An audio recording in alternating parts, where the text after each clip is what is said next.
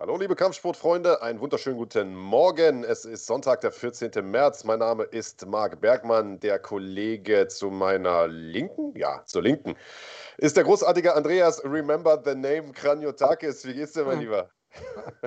äh, besser als dem äh, Kollegen Balam Mohammed auf jeden Fall heute, denke ja. ich. Ähm, ja, es, es, war eine ereignisreiche Kampfsportnacht, muss man sagen. Es ist viel passiert. Äh, die UFC jetzt das zweite Mal in Folge mit einem Main Event, der ähm, nicht regulär ausgegangen ist, sondern aufgrund von einer illegalen Aktion.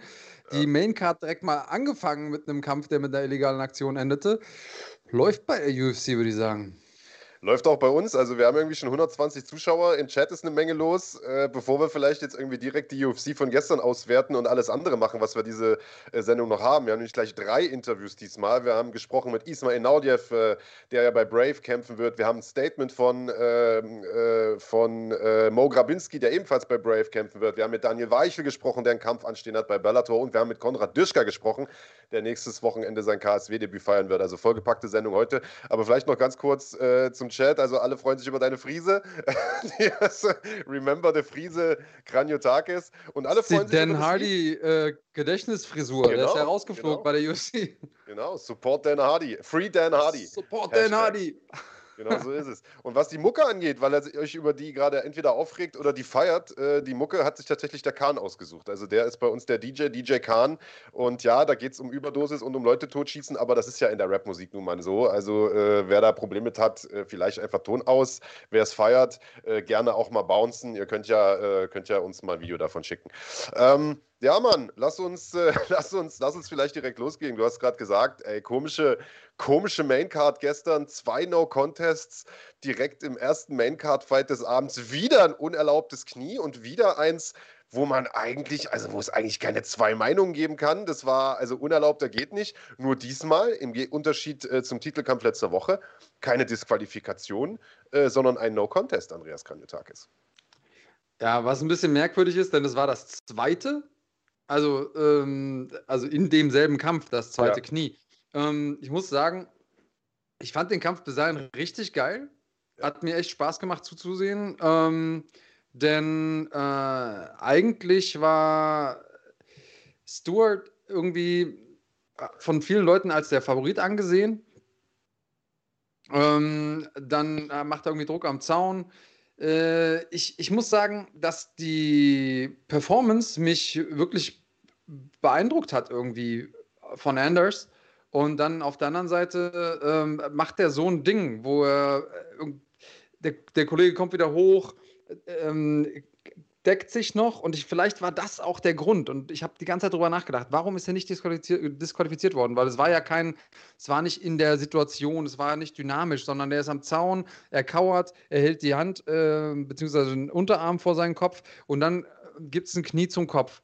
Das war beim ersten Mal schon so. Das wurde so halb geahndet. Ich glaube, er wurde nur kurz gesagt, hey, watch your shot, ähm, weil es eben nicht getroffen hatte. Und beim zweiten Mal hat es eigentlich auch auf den Unterarm getroffen. Nur ist äh, Stuart dann eben runtergegangen, beziehungsweise liegen geblieben. Und dann denke ich mir, okay, du bist doch schon einmal, hast du schon irgendwie Glück gehabt, hast du quasi die Chance geschenkt bekommen, weiterzumachen und dann ballerst du nochmal so ein Ding rein. Ähm, ich weiß nicht genau, was das war. Vielleicht war er selber überrascht davon, wie gut er performt hat und übermannt von den Emotionen. Ähm, sehr, sehr äh, schwierig irgendwie für mich einzuordnen. Keksmonster, vielen Dank, 3,49. Äh, besorgen wir uns ein paar Kekse vor, äh, für. Äh, vielen lieben Dank. Äh, der Support reißt nicht ab, den ihr uns zukommen lasst. Das HQ, was hat der Rechte da auf dem Kopf? ja, das ist, ein, äh, das ist ein Stinktier, das hat er gestern am Straßenrand gefunden und äh, peppelt das jetzt gerade so ein bisschen auf. bei, uns ist, bei uns ist Samstag immer Putztag zu Hause und ich habe den, den Mob überall gesucht. Jetzt weiß ich, wo er ist.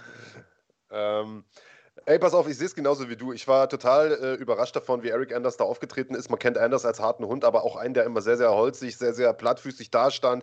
Ähm, ich muss sagen, er wirkt im Mittelgewicht doch wesentlich besser, wesentlich spritziger, wesentlich agiler als im Halbschwer.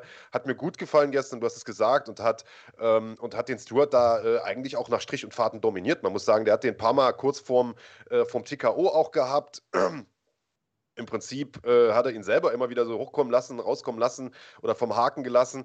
Äh, ja, und knallt ihm da das Knie rein. Und ich habe lange hin und her überlegt, warum, äh, warum man das nicht als DQ ge gewertet hat. Ich habe mir dann, äh, äh ich habe mir überlegt, vielleicht liegt es daran, dass Brun äh, Brunson, sage ich schon, dass Stewart selbst ja eigentlich weiterkämpfen wollte. Also der hat ja nicht den, ja. den sterbenden Schwan gemacht, wie der Eljo letzte Woche, sondern der hat gesagt, nee, pass mal auf, ich mache jetzt weiter. Und dann kam der Ringarzt und hat gesagt, komm, jetzt lauf mal gerade auf mich zu und ich fand ehrlicherweise von außen hat er das auch relativ gut hinbekommen. Aber gut, ich war halt nicht im, im Cage. Ich stand ja. nicht davor. Er muss wohl mal kurz weggeknickt sein und da hat der Arzt gesagt: Pass auf, komm, das winken wir ab hier, das Ding.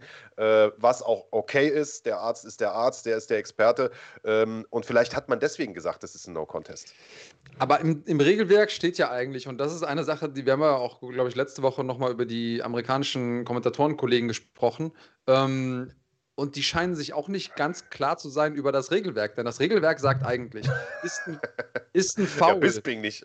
ja, Bisping, ne? und das, obwohl der Champion war. Also ist ein Foul intentional, also ähm, absichtlich erfolgt, ähm, dann und, und der Gegner kann nicht weiterkämpfen, ist es eine Disqualifikation. Geht der Kampfrichter davon aus, dass äh, das Foul unabsichtlich war, dann gibt es eigentlich einen No-Contest. So ist, so ist die Geschichte. Ja. Ähm, Jetzt ist es so, dass wir zwar klar ein klar absichtliches Foul hatten, vielleicht aufgrund der fehlenden Wirkung, weil es war, wie gesagt, auf den Unterarm. Ich glaube nicht, dass er von dem, von dem Knie jetzt K.O. gegangen wäre, sondern der war ja vorher schon angeklingelt und so.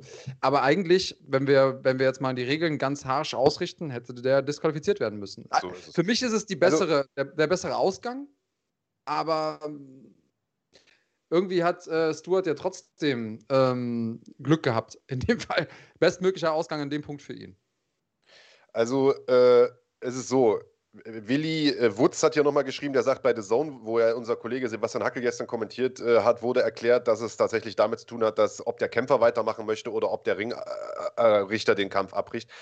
Das stimmt nicht so. Also zumindest steht das so nicht in den Regeln. Es ist aber so, ähm, dass der Referee letztlich derjenige ist, der entscheiden muss, ob es eine Disqualifikation ist oder ob es ein No-Contest ist. Das heißt, es ist sein Ermessensspielraum, ob es, wie Andreas gerade eben gesagt hat, ein äh, eine, eine absichtliche oder eine unabsichtlich verbotene äh, Aktion war. Das kann der Ref entscheiden. Und äh, sicherlich wird da auch mit reingespielt haben, äh, wie du es gerade gesagt hast, wie ist die Wirkung der Aktion, wie hat der Kämpfer sich hinterher verhalten und so weiter.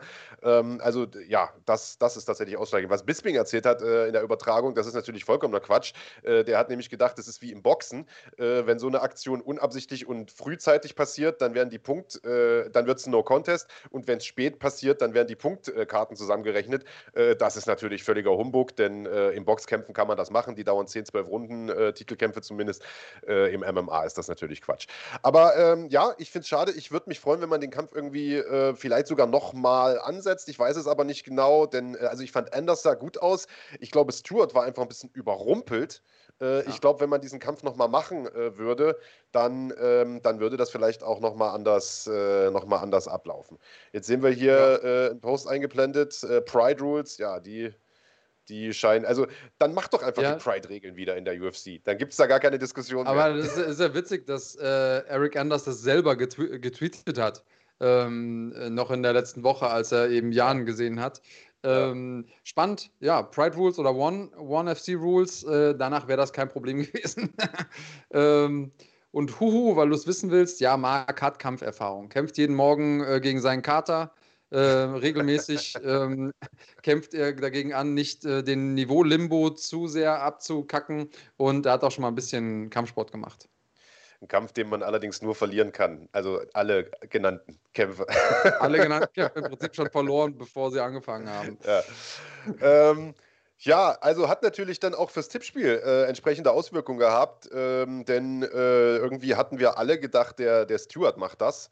Äh, und zwar hatten wir auch alle gedacht, der macht das nach Punkten inklusive der Schlagwort Nation. Jetzt ist das am Ende No Contest gewesen, deswegen eine Nullrunde für alle. Und wollen wir vielleicht noch ganz kurz nachliefern, äh, als wir letzte Woche getippt hatten, äh, stand ja auch Angela Hill gegen Ashley Yoder noch auf der Card. Äh, der Kampf ist dann runtergerutscht äh, und wir hatten alle getippt, die Angela Hill macht es nach Punkten. Äh, ja, und genauso ist es auch äh, wenig überraschend denn passiert. 30 zu 27, wenn ich mich recht entsinne, auf allen, auf allen Zetteln klare Sache. Also hat da Takedowns von Yoda vermieden, hat das Ding im Stand gehalten, gut kontrolliert. Gut gemacht von Angela Hill.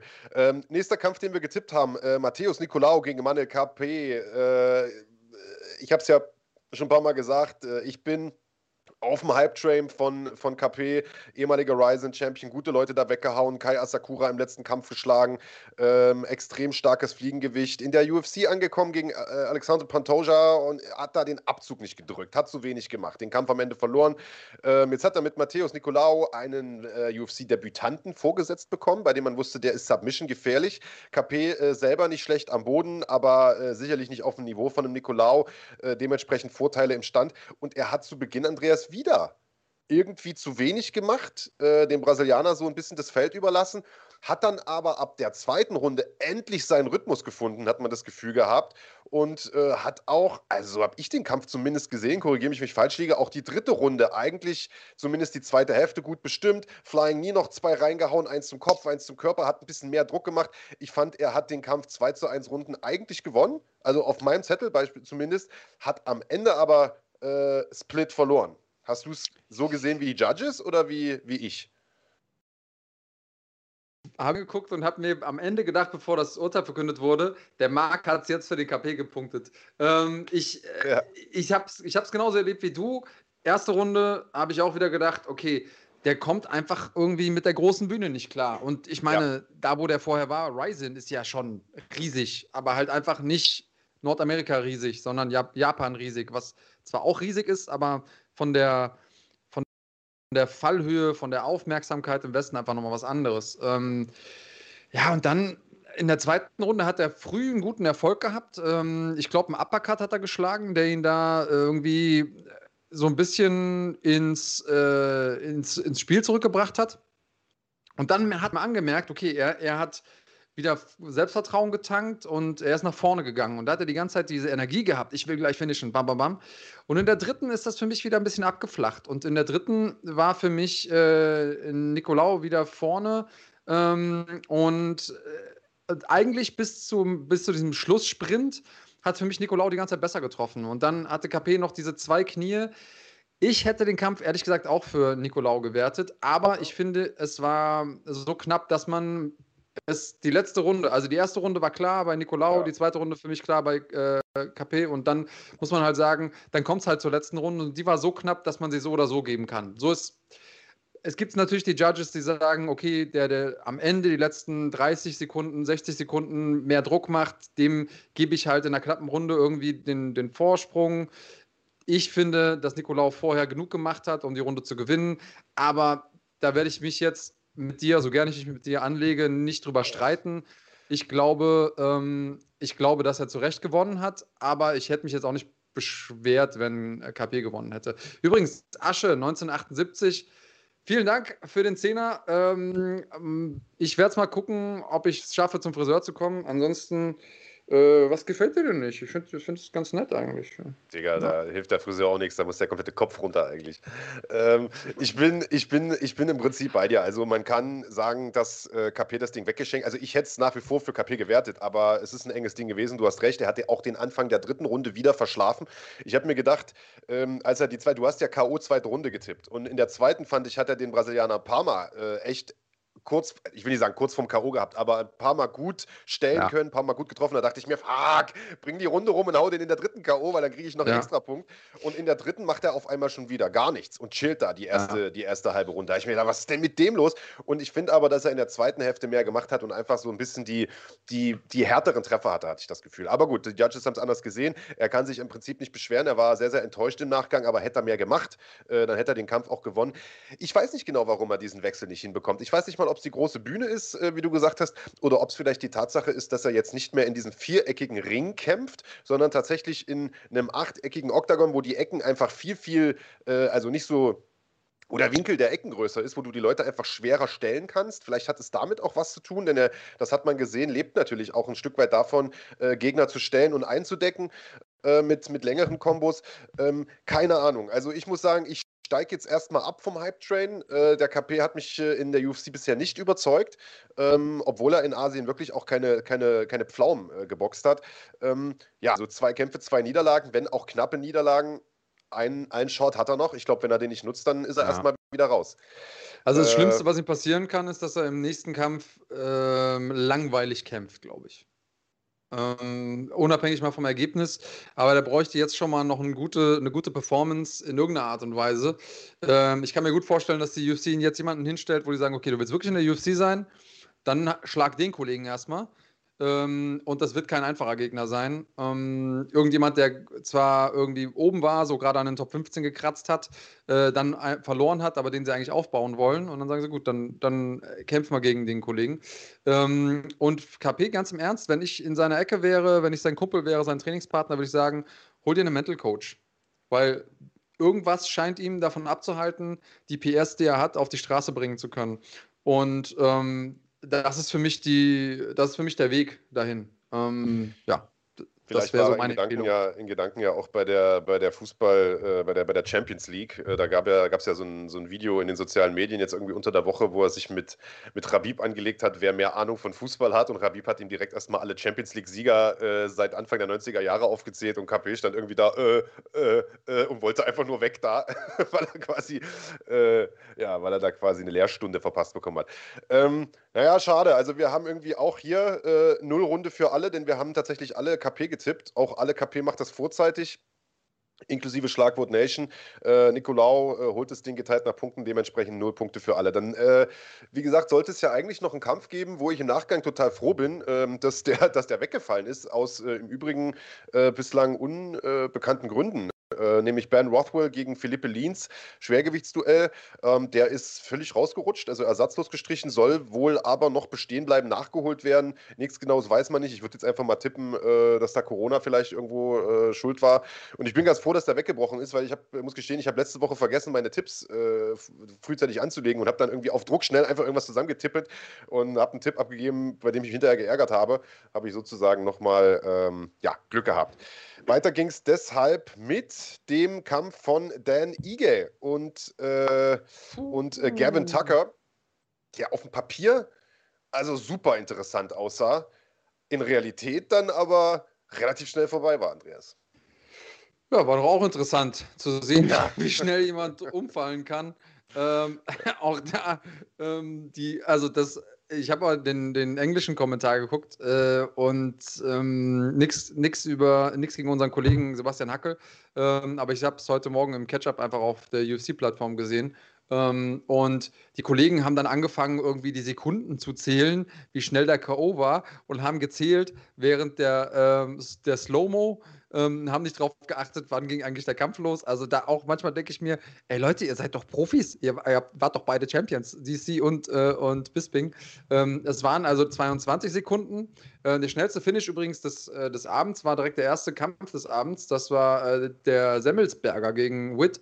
Äh, einfach auch direkt mal in eine Rechte reingelaufen, 16 Sekunden. Also nochmal sechs Sekunden schneller. Aber Dan Ige mit der ersten Aktion direkt abgefangen ähm, als Gavin Tucker da reinkam. Und ja, das war für den natürlich eine ziemlich, ziemlich schlechte Nacht. Ja, kann man so sagen. Äh, Gavin Tucker ja eigentlich großes Talent. Äh, ich glaube aus Kanada, so kommt der junge Mann her. Ähm, und Dan Ige hat das, äh, das ist natürlich was, was ihm jetzt nochmal Selbstvertrauen gibt. Ne? Also das ist so ein Blitz-K.O., kann man mal machen, äh, auf der Siegerstraße zurück, nachdem er ja einen guten Lauf hatte und dann so ein bisschen an, an, an Kevin Cater gescheitert ist, äh, jetzt sich mit so einem Knockout gegen vielversprechendes Talent zurückmelden.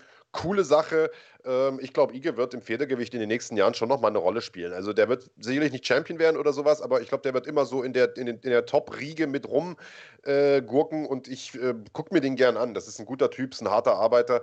Ähm, und getippt haben wir tatsächlich, Wir waren uns da einig. Wir hätten allerdings gedacht, dass er das nach Punkten macht. Dementsprechend gibt es durch die Bank weg für alle einen Punkt, äh, inklusive auch der Schlagwort Nation. Also äh, ihr habt das äh, genauso gesehen wie wir. Ja, und damit waren wir beim Co-Hauptkampf. Äh, Mischa nee, Sikonov gegen äh, Ryan. Jetzt haben wir aber Davy Grant gegen Jonathan Martinez unterschlagen. Ne? Ich habe mich schon eben gewundert, dass du gehüpft bist. Äh, ja, weil wir die nicht getippt haben, dachte ich, lassen wir raus. Also, aber äh, also, ja, kannst, du ja gerne mal, kannst ja gerne mal zusammenfassen. Also war im Prinzip auch noch mal ein schöner, ein schöner, schöner K.O. Ja, auf jeden Fall. Ähm, und zwar erstmal Grant interessanter Kampfverlauf, denn der hat so viel gekickt und äh, so viel verrückten Kram gemacht. Sidekicks zum vorderen äh, Bein am Anfang, auch Spinning-Kram zum vorderen Bein.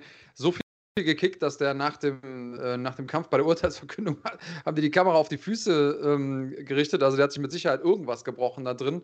Ähm, scheint ihm relativ egal zu sein. Hat sich gelohnt, sagt er im Nachhinein.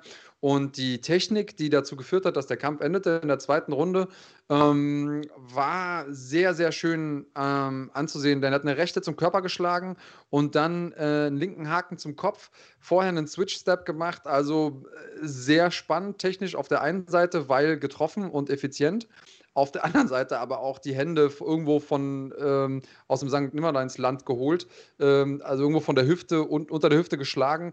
Aber hey, wer gewinnt, hat recht. Äh, sympathischer Typ und ähm, auch ein sehr, sehr guter Skype, den er sich da geholt hat mit Jonathan Martinez. Das äh, war ein guter Sieg für ihn. Wäre nicht schlecht, wenn er sich mal deinen Skype holen würde. Da müsste man sich das hier nicht Sonntagmorgens antun. äh, gut, dann kommen wir jetzt aber tatsächlich zu äh, Sirkunov gegen Ryan Span. Micha Sirkunov weiß man, ein guter Submission-Kämpfer. Ryan Span, einer, der gerade ähm, ja, mega auf dem äh, aufsteigenden Ast ist.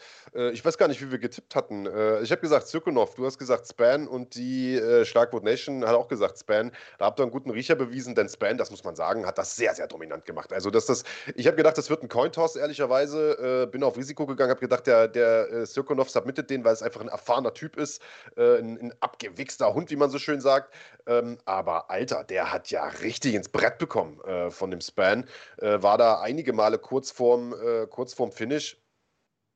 Ähm, also muss ich sagen, hätte ich so nicht erwartet. Hut ab vor euren Tipps.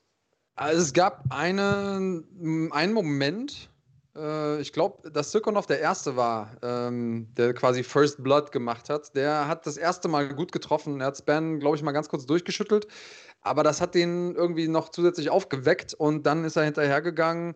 Das war ja ein ziemlich ähm, heftiges Ding, ein ziemlich heftiger Kampf auch für Sirkonov, der jetzt so ein bisschen Soul-Searching betreiben muss, denn das war übel, Mann. Ähm, und ich muss sagen, es war äh, spannend, denn wir sehen natürlich ab und zu mal hochemotionale Szenen. Zuletzt natürlich letzter Kampf von ähm, ähm, Khabib Nurmagomedov, der einem da in den Sinn kommt. Äh, unwahrscheinlich emotional, liegt da weinend auf dem Boden, beendet die Karriere und so. Aber heute Abend haben wir zwei Leute weinen sehen und äh, ich finde das auch nochmal so spannend diese Range an Emotionen, die wir haben im Sport. Ne? Auf der einen Seite haben wir, haben wir den Span, der einfach äh, und Glück geweint hat im, äh, im Cage und dann wir kommen nachher noch zum Hauptkampf äh, und dann nachher Bilal Mohammed, der auch geweint hat. Ähm, sehr, sehr interessant für mich, ähm, hochemotional auf der einen Seite, weil ich finde, dass das für Sirkonov ein sehr, sehr ja, schwieriger, schwierige Position ist, wo er jetzt ist. Auf der anderen Seite freue ich mich auch für Superman natürlich, denn das hat er sich mehr als verdient. Kann man so sagen. Äh, dementsprechend aber äh, für mich ein bisschen schlecht gelaufen der Kampf, weil äh, ich null Punkte, du zumindest einen und die Schlagwort Nation mal wieder zwei volle Punkte abgeräumt. Also äh, Glückwunsch an die Community. Ähm, und äh, dann war es nur noch ein Kampf. Bevor wir den besprechen, äh, nutzen wir aber die Zeit, um nochmal auf unsere guten Freunde von NanoSquad hinzuweisen, die dafür sorgen, dass wir jeden Sonntag diesen wunderschönen Podcast hier machen können. nanosquad.de, dein Shop, euer Shop für CBD-Produkte. Bei NanoSquad äh, bekommt ihr, oder wollen wir erstmal den Trailer angucken, würde ich sagen, oder? Das erklärt vielleicht ein bisschen mehr als mein Gesabbel. Mach das. Oder?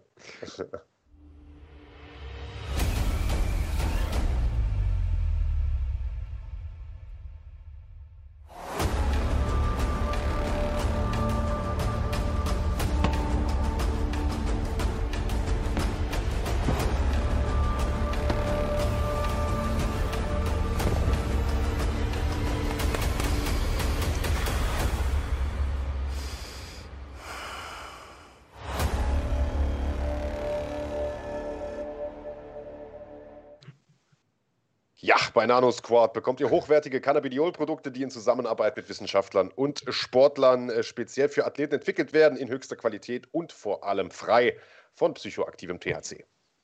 CBD wirkt entzündungshemmend, verhindert Muskelrückgang, verbessert den Schlaf-Wachrhythmus und unterstützt den Körper dadurch besonders bei der Regeneration. MMA-Kämpfer wie Felix Schifffahrt, Marc Dussis oder Alexander Popek haben sich davon bereits überzeugt und verwenden Nanosquad-Produkte in ihrer täglichen Routine.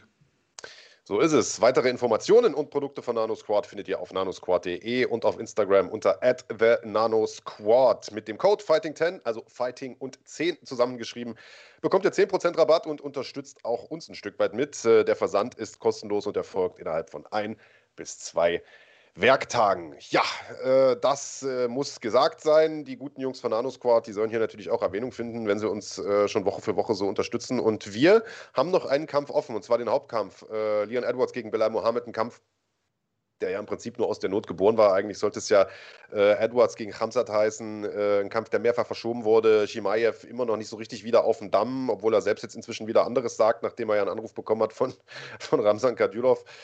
Ähm, Belal Mohammed nach einem guten Sieg da eingesprungen, sehr, sehr kurzfristig gegen zweifelsohne eins der besten Weltergewichte momentan weltweit.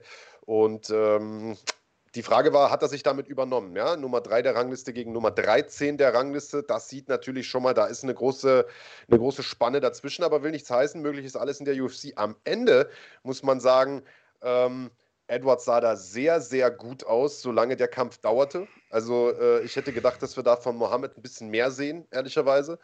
Äh, und das Ende des Kampfes war dann, äh, ja, oder sag du am besten. Ja, das also zwischendurch hatte, ähm, also die erste Runde war für mich sehr eindeutig. Da hat Edwards einfach gezeigt, okay, ich kann die besseren Treffer landen. Ich habe mit dieser Pace, mit dem Druck, den Mohammed normalerweise macht, keine Probleme. Ähm, und dann ähm, hat er Mohammed angeklingelt mit einem High-Kick, glaube ich, war es. Ähm, und war da so ein bisschen auf, auf äh, Headhunting-Jagd auch noch und macht dann einen Middle-Kick und und also mit links und hat dann seine linke Hand gleichzeitig nach vorne gestreckt und dabei ins Auge von Bilal Mohammed gefasst. Ähm, unglaublich unglückliche Aktion ähm, für alle Beteiligten in dem Moment und das muss man sich mal zusammen, äh, muss man sich mal irgendwie reinziehen, denn Bilal Mohammed auf der einen Seite hat natürlich die große Chance jetzt einmal, kommt aus einem guten Sieg oder aus einer guten Serie, ähm, kann jetzt gegen die Nummer 3 antreten, es ist klar, okay, wenn Edwards das Ding macht, dann kriegt er garantiert den nächsten Titelkampf. Und wann hören wir das Dana White sagen? Wir hören das Dana White eigentlich fast gar nicht mehr sagen in letzter Zeit, sondern weil er immer sagt, ah, muss mal gucken, was, wann, wo, die Division ist irgendwie äh, so interessant. Nein, er hat gesagt, wenn Edwards das Ding jetzt gewinnt, dann kriegt er den nächsten Titelkampf. Bedeutet gleichzeitig, wenn Mohammed ihn hier schlägt, und zwar irgendwie eindrucksvoll schlägt, selbst wenn er den fünf Runden lang dominiert hätte, dann wäre er im, im Rennen gewesen ja. und dann hätte man darüber äh, reden können, okay, der Champion ist ein guter Ringer, ähm, ne, oder je nachdem, wie es halt jetzt ausgeht, dann zwischen ähm, dem Champion und äh, Masvidal äh, mit Zuff und so weiter und so fort, er hätte auf jeden Fall einen verdammt guten Stand gehabt. Das ist, auch der hat ja ewig lange gewartet. Und auf der anderen Seite haben wir Lean Edwards, der, ähm, ich glaube, 600 Tage nicht gekämpft hat, ähm, was ewig lang ist, ähm, der aber auch natürlich gab es da hoch und zurück, zwischenzeitlich aus der Top 10 geflogen, weil er bestimmte Kämpfe nicht angenommen hat. Dann sollte er gegen Hamzat kämpfen, ähm, was auch nicht zustande gekommen ist und wieder nicht und wieder nicht.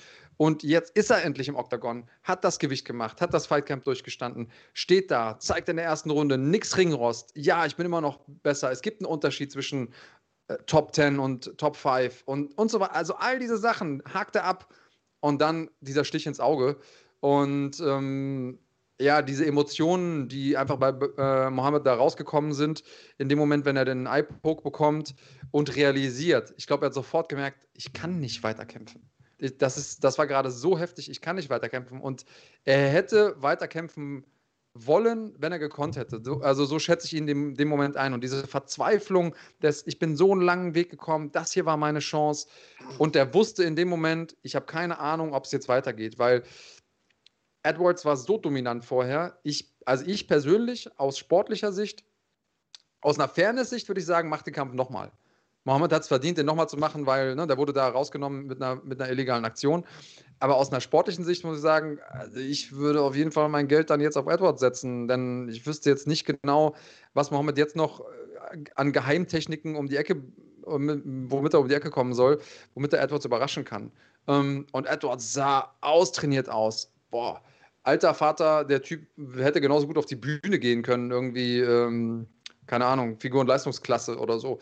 Der Typ war richtig fit, ähm, technisch irgendwie auf der Höhe und er hat es ja selber auch gesagt, er ist jetzt in einer ganz, ganz schwierigen Situation. Ähm, aber lass uns dann doch nochmal irgendwie auf den Kampf selbst eingehen und auf den Eye-Poke selbst eingehen. Wie hast du ihn denn erlebt, bevor ich hier einen Monolog starte, den nicht mehr endet?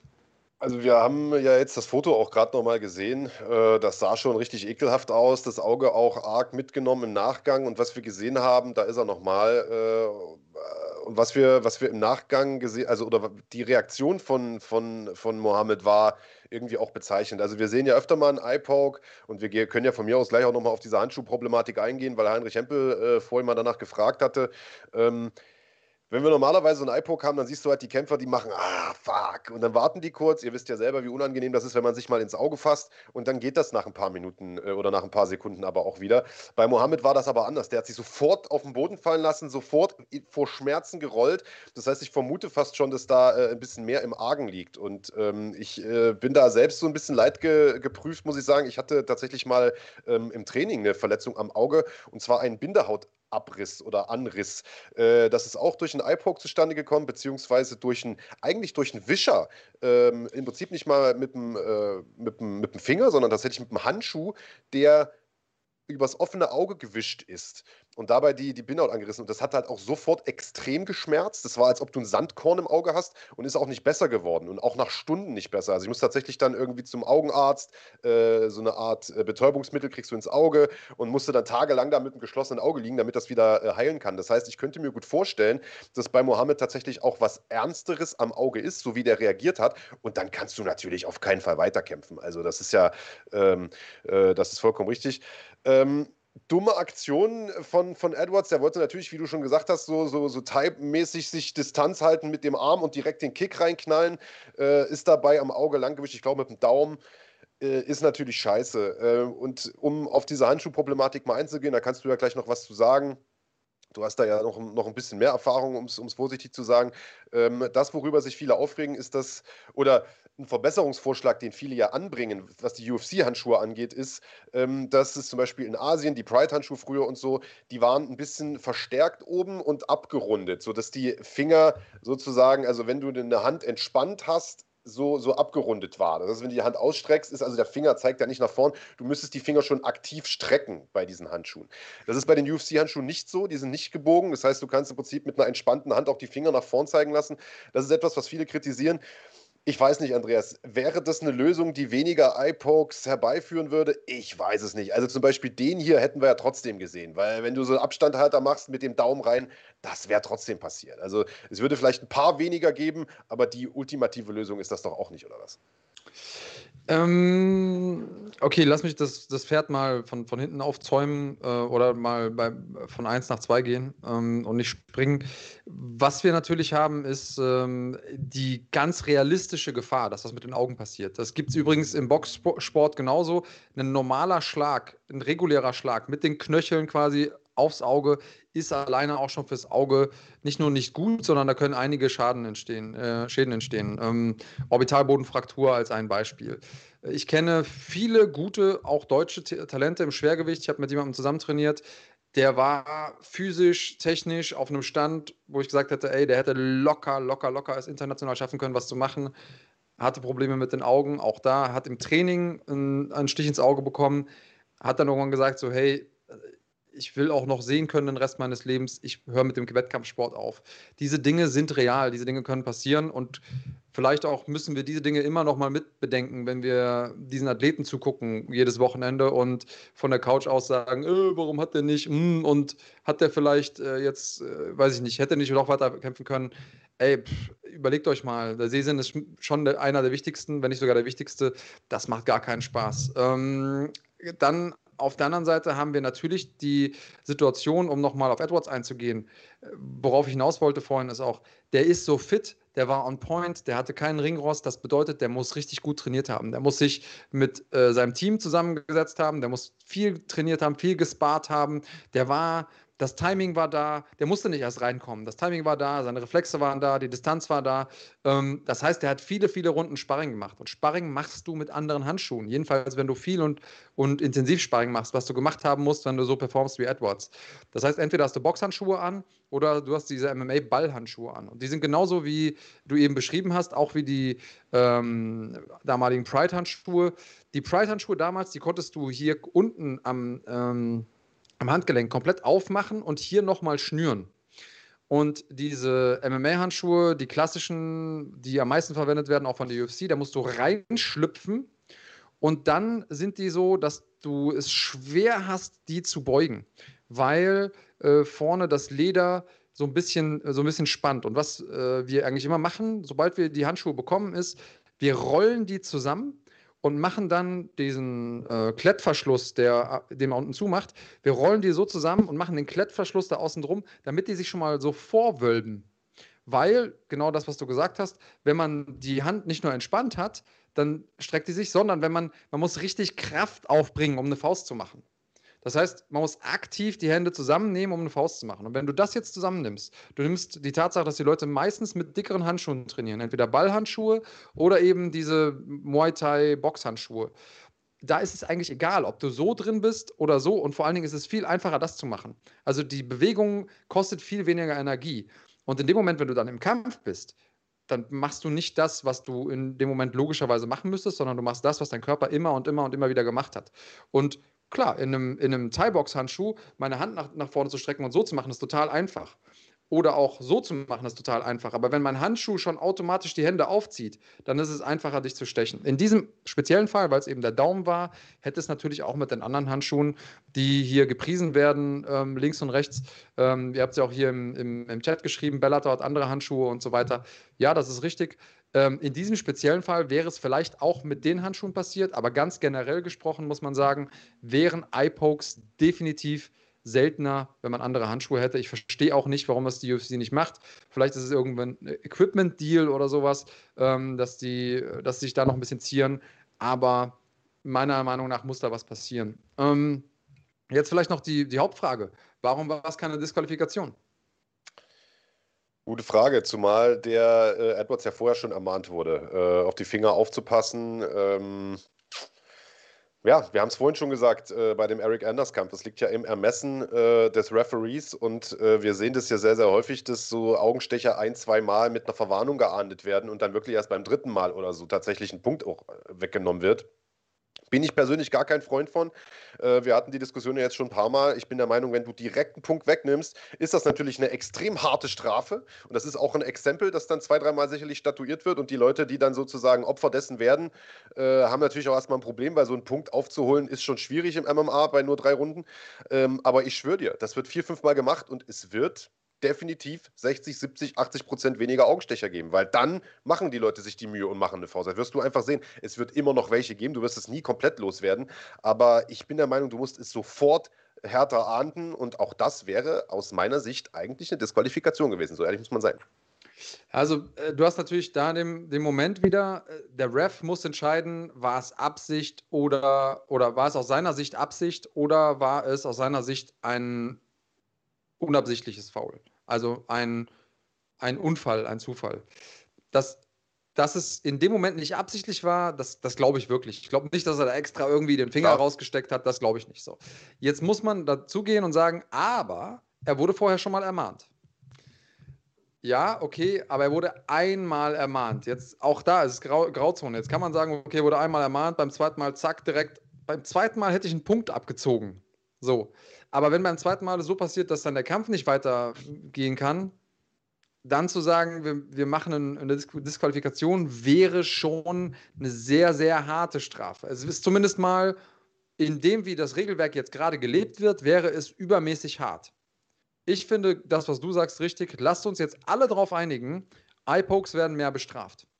Und ich meine, wir waren an einem Punkt, wo es ähm, wo Leute absichtlich iPokes eingesetzt haben. Sprich John Jones, der das einfach, ich mach das jetzt einfach so, ich stecke meine Hände nach vorne und mach das jetzt mal und nimm das einfach in Kauf, dass Leute in meine Finger reinlaufen. Ich kann ja auch nichts dafür. So wie Bart und Lisa Simpson, ja, die sagen, okay, ich äh, mache hier einmal Rundschlag und wenn du in meinen Faust reinläufst, dann kann ich auch nichts dafür. Ähm, und ähm, na, da müssen wir irgendwie rauskommen. Ob jetzt über Handschuhe oder ob das Regelwerk anders äh, geregelt wird, das müssen wir mal gucken. Ich glaube, Handschuhthema, äh, iPoke-Thema haben wir abgehandelt. Ähm, bevor wir gleich zu Nasrat kommen, was machen wir mit Leon Edwards? Was machen wir mit äh, Bilal Mohammed? Ja, für Leon Edwards hoffe ich halt, dass der Kampf gegen Ramsat nachgeholt wird. Das wäre natürlich geil. Äh, kann ich mir aber ehrlich gesagt momentan gar nicht so recht vorstellen, weil Ramsat, wie gesagt, nach wie vor nicht wirklich auf dem Damm ist. Äh, das heißt, man muss mal gucken, was da läuft. Äh, das heißt, für Leon Edwards muss die Kurve jetzt natürlich nach oben zeigen. Also äh, grundsätzlich äh, gibt es da ja nicht so viele Möglichkeiten. Covington äh, liebäugelt ja so ein bisschen mit dem Wechsel ins Mittelgewicht. weiß man nicht, ob das passieren wird oder nicht. grundsätzlich ist das ein Kampf, den ich mir durchaus vorstellen könnte. Ähm, ein Kampf gegen Kamara Usman ist auch immer da, ist immer sinnvoll, wobei der jetzt wahrscheinlich ja erstmal Bock hat, ein bisschen Geld zu verdienen und vielleicht tough zu machen. Ich weiß es nicht so recht, aber äh, ich sag mal, wenn der Ramsat-Kampf nicht kommt, muss es entweder Burns, Covington oder Usman sein. Oder Mavidal. Ne? Ja, gesagt finde ich den Burns-Kampf ziemlich spannend. Ich glaube, das, das ja. wäre, ein, wär ein geiles Ding, ähm, weil er hat ja selber gesagt, wenn das jetzt irgendwie alles so passiert mit äh, The Ultimate Fighter zwischen Masvidal und, äh, äh, und Usman, dann will er auf gar keinen Fall warten, bis das vorbei ist, weil dann wird es ja irgendwie nächstes Jahr und dann hat er noch mal, ist er irgendwie inaktiv. Er muss jetzt irgendwie seine, ähm, seine Jugend auch noch ein bisschen ausnutzen. Die Zeit läuft, wenn man Kämpfer ist. Und klar, der muss Geld verdienen, deswegen ähm, sehe ich das auch so. Äh, sollte das alles so klappen mit äh, The Ultimate Fighter, dann soll er gerne nochmal ähm, ran gegen äh, den Mann, der zuletzt Usman gefordert hat. Also, why not? Ähm, Covington macht, was Covington macht. Das wäre natürlich auch ein spannender Kampf. Ähm, wahrscheinlich der, der größere High-Risk-Kampf, aber würde ich mir auch angucken. Covington gegen, äh, gegen Lean Edwards. Äh, shut up and take my money. Naja, also Fakt ist, und du hast es ja schon anklingen lassen gerade, und dann können wir den Deckel auch vielleicht auf den Hauptkampf drauf machen und kommen dann auch endlich zu Nasrat, Leute, weil ihr schon immer fragt im Chat. Ähm, es war die Frage, wie, in welcher Form tritt der auf, wie wird der äh, drauf sein, nachdem er jetzt ja im Prinzip fast zwei Jahre lang nicht gekämpft hat. Und man muss sagen, das war, äh, also zumindest was die Form angeht, der beste Lean Edwards, den wir gesehen haben. Der Typ sah in also unglaublicher Verfassung aus. Und äh, ganz ehrlich, selbst wenn der Augenstecher jetzt nicht gewesen wäre, ich glaube, der hätte Mohammed da aufgefressen. Also das war schon, ja, das war schon ja. krass, was wir da gesehen haben in den ersten Minuten. Sehe ich ähm, genauso. Hatten, ähm, ja. Ja, bitte du das haben wir tatsächlich auch alle getippt. Äh, Edwards nach Punkten haben wir gesagt. Äh, ist äh, dann am Ende nicht so gewesen, sondern waren No Contest, deswegen null Punkte hier durch die Bank äh, weg und äh, ein Endstand von drei Punkte ich, vier Punkte du, fünf Punkte die Schlagwort Nation. Das heißt, du konntest deinen Vorsprung nochmal ein kleines bisschen ausbauen, führst jetzt äh, mir gegenüber mit zwei Punkten, liegst aber gegenüber der Schlagwort Nation auch immer noch mit elf Punkten hinten. Also die Community nach wie vor unantastbar. Gesamtpunkte stand jetzt 28 ich, 30 Punkte Andreas, Remember the Name, Kranjotakis und 41 Punkte für die Schlagwort Nation. So, und jetzt kommen wir zu Nasrat. Sag mal, warum haben wir den eigentlich nicht getippt letzte Woche? Also klar, war im Vorprogramm, aber normal ist es doch eigentlich Usus bei uns, dass wir die Deutschen, wenn sie im Vorprogramm sind, auch mittippen. War das nicht so, dass der zu der Zeit noch keinen Gegner sicher hatte? Ach, da war, da war der Gegner noch nicht fest, ne? Das kam erst unter der Woche, glaube ich, raus. Genau, das ja. war wahrscheinlich der Grund. Hast du recht. Ja, also da muss man erst mal sagen, Nasrat, äh, extrem äh, dicke Cojones, dass er da äh, im Prinzip ja, also letzten Samstag, so war ja der Werdegang, äh, ist der eigentliche Gegner ja abgesprungen, Don March, den er ja im Prinzip auch schon relativ kurz kurzfristig angenommen hat, wenn man äh, so sagt. Also spulen wir nochmal ganz doll zurück. Er wollte ja eigentlich im Februar kämpfen bei UFC 257, Vorprogramm von äh, McGregor gegen Poirier. Damals gegen äh, Arman Sarukian war es ein brettharter Kampf gewesen wäre. Äh, konnte dann irgendwie einen Tag vorher, äh, ist er rausgenommen worden aus dem Kampf wegen einer Staphylokokkeninfektion. Die UFC-Ärzte haben ihn da quasi gesperrt äh, und hat jetzt ein paar Wochen später dann direkt den nächsten Kampf angenommen und zwar gegen den Don March ähm, Champion in äh, Südafrika gewesen bei EFC, mittlerweile in der UFC. Der konnte aber wegen Visaproblemen nicht einreisen. Ihr kennt die Situation Corona, Reisebestimmung etc. Äh, und stand dann, stand letztes Wochenende, also Samstag, äh, ohne Gegner da. Und die UFC musste jetzt jemand Neues finden. Und das ist natürlich nicht so einfach. Natürlich äh, ist die UFC gut darin, äh, Ersatzgegner zu holen. Da reicht auch ein Anruf. Die Chance nutzt jeder. Jeder will in die UFC kommen. Aber du kannst natürlich einem äh, Gegner, der schon seit Monaten oder fast Jahren an den Top 15 kratzt, wie Nasrat, nicht auch irgendwen hinstellen. Du brauchst ja schon ein gewisses, einen Gegner von einem gewissen Format. Den zu finden in der Kürze der Zeit, das ist nicht so einfach, denn das sind Vollprofis, die sagen auch, ich will Vorbereitungszeit länger, ich will dies, ich will das.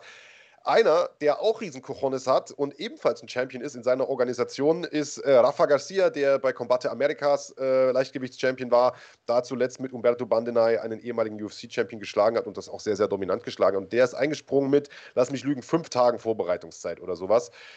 Hervorragender Submission-Kämpfer, sehr, sehr gefährlich am Boden, äh, im Stand. Äh, das, äh, wir hatten ja eine Analyse diese Woche noch rausgehauen. Äh, war ich der Meinung, im Stand ist er dem, dem Nasrat schon doch unterlegen, verlässt sich sehr auf seine, auf seine Rechte, ähm, aber ist einfach technisch nicht so variabel, nicht so schnell vor allen Dingen wie Nasrat.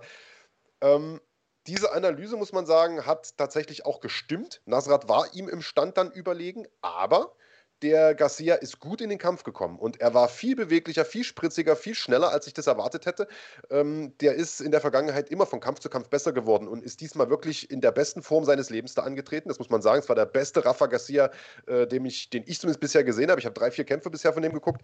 Äh, der beste, den ich bisher gesehen habe.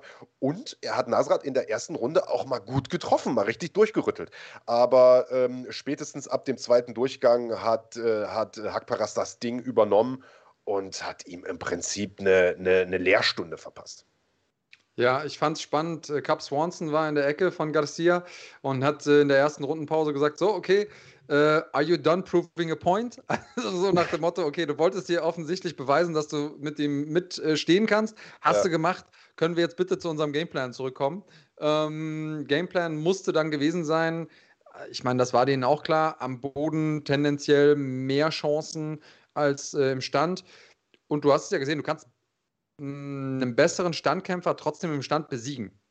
Und das ist ja zum Beispiel das, was äh, in den Gewichtsklassen, in denen noch mehr Kraft eine Rolle spielt, also Mittelgewicht, Schwergewicht, Leichtschwergewicht und so. Ähm, da ist es ja klar, da kann derjenige, der irgendwie die schlechtere Technik hat, wenn der nur genug Bums hat und einmal durchkommt, reicht das ja. Und das, das kann passieren. Jetzt haben wir es hier gesehen, Weltergewicht, da ist der technisch nicht ganz so versierte, trotzdem gute, aber nicht ganz so versierte äh, Kämpfer mal zweimal durchgekommen in der ersten Runde. Also zweimal, wo ich sagen würde, okay, das war jetzt ordentlich. Da hat Nasrat auch nochmal bewiesen, dass er echt ein gutes Kinn hat. Ähm, und dass ähm, der Kampf gegen äh, Dober ist er K.O. gegangen. Ne? Ja. Ähm, gegen Dober irgendwie einen, ähm, ein Ausrutscher war oder halt einfach eine schlechte Nacht hatte.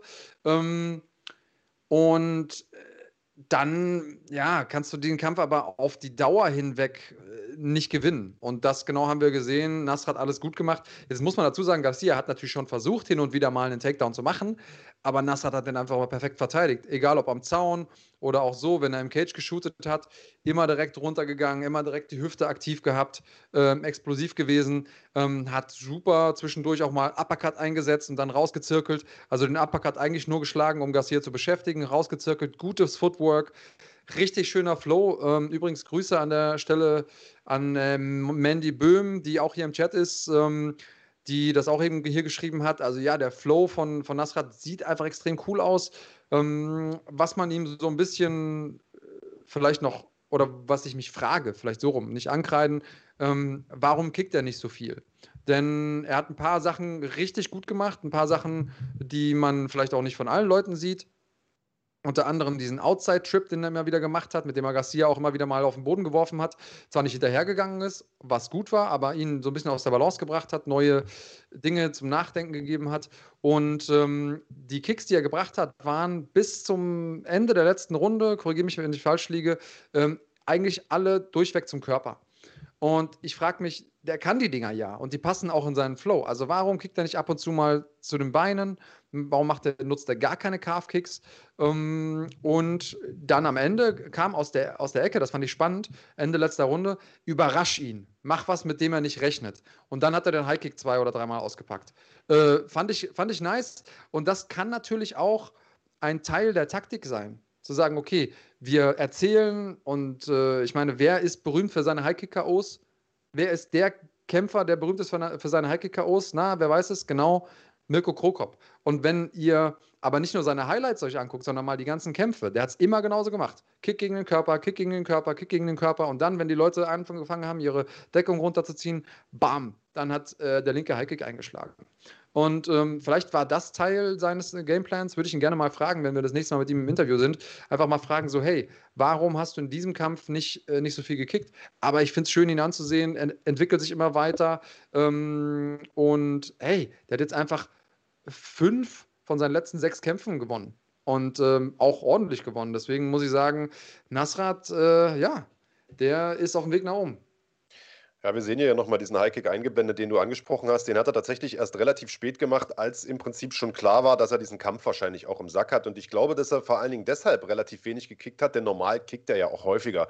Ähm, weil der Garcia tatsächlich, zumindest hat er das in zwei, drei Kämpfen gemacht, die ich mir angeguckt habe, die Woche noch, äh, Kämpf, äh, Kicks ganz gut abgefangen hat. Jetzt keine Calf-Kicks, aber äh, Low-Kicks und, und, und Kicks zum, zum Rumpf äh, gut abgefangen hat und tatsächlich in einen Takedown umgemünzt hat. Und ich glaube, da hat er einfach keinen Bock drauf gehabt. Direkt in der ersten, zweiten Runde wird runtergebracht, kommt vielleicht nicht wieder hoch und schon hast du einen scheiß Rhythmus und dann rennst du den Punkten hinterher. Und ich glaube, er wird sich einfach gedacht haben, wozu kicken? Ich kontrolliere das Ding doch gut aus der Distanz. Äh, man hat das in der Ecke auch gut gehört von, äh, ähm, wie heißt er, äh, aus Montreal, der Coach? Äh, Firas Sahabi? Coach Firas Sahabi, der gesagt hat, ey, du machst das gut, das ist unser Game. Aus der Distanz kontrollieren und genau das hat er gemacht. Wir dürfen nicht vergessen, Nasrat hatte 10 cm Reichweitenvorteile und hat die perfekt genutzt. Und äh, sobald er auch die Range gefunden hat und den Rhythmus gefunden hat in der zweiten Runde, hat er auch im Prinzip gefahrlos den Garcia da ausgeboxt. Also Garcia hat kaum eine Hand getroffen. Ich glaube, in der ersten Runde war das noch 10 zu 8 Treffer oder was weiß ich für Nasrat. Äh, in der zweiten waren es dann 30 zu, was weiß ich, 10 oder so eine Kacke. Also er hat da eine extrem äh, große Striking Differential auch gehabt, also wesentlich mehr getroffen. Und ähm, warum riskieren durch einen Kick? Damit dann K.O. vielleicht holt, ja, kann man machen. Aber äh, ich glaube, für ihn war das wichtig, jetzt diesen Sieg einzu, äh, einzucashen und äh, dann nach vorn zu gucken, auf Spur zu kommen in diesem Jahr, das ja doch ein bisschen holprig für ihn losging. Also ich finde, er hat das sehr, sehr gut gemacht und das, was Man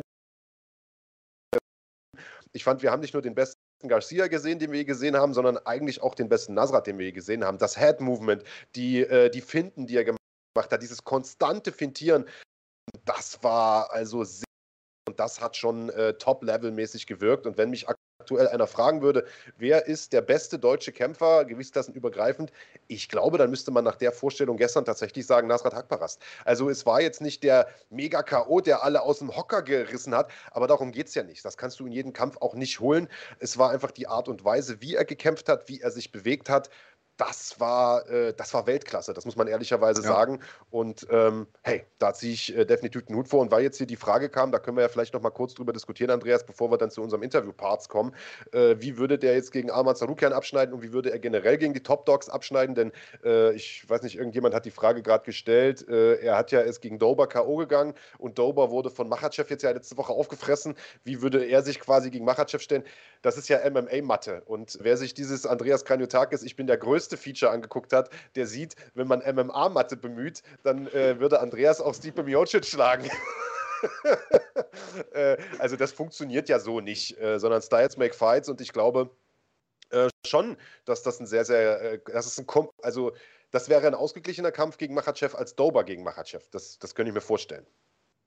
Ja, also MMA-Matte ist immer ganz, ganz schwierig. Ähm, aber lass uns doch erstmal bei äh, Zarukian bleiben. Guter Mann, richtig guter Mann. Der Einzige, der den besiegen konnte in der UFC, ist Makachev.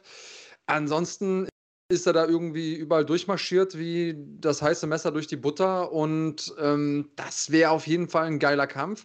Und es wäre auf jeden Fall ein Kampf, in dem er zeigen kann, wie gut seine Takedown-Defense ist. Und wo kann man Takedown-Defense besser trainieren als da, wo er ist? Das ist doch die große Frage.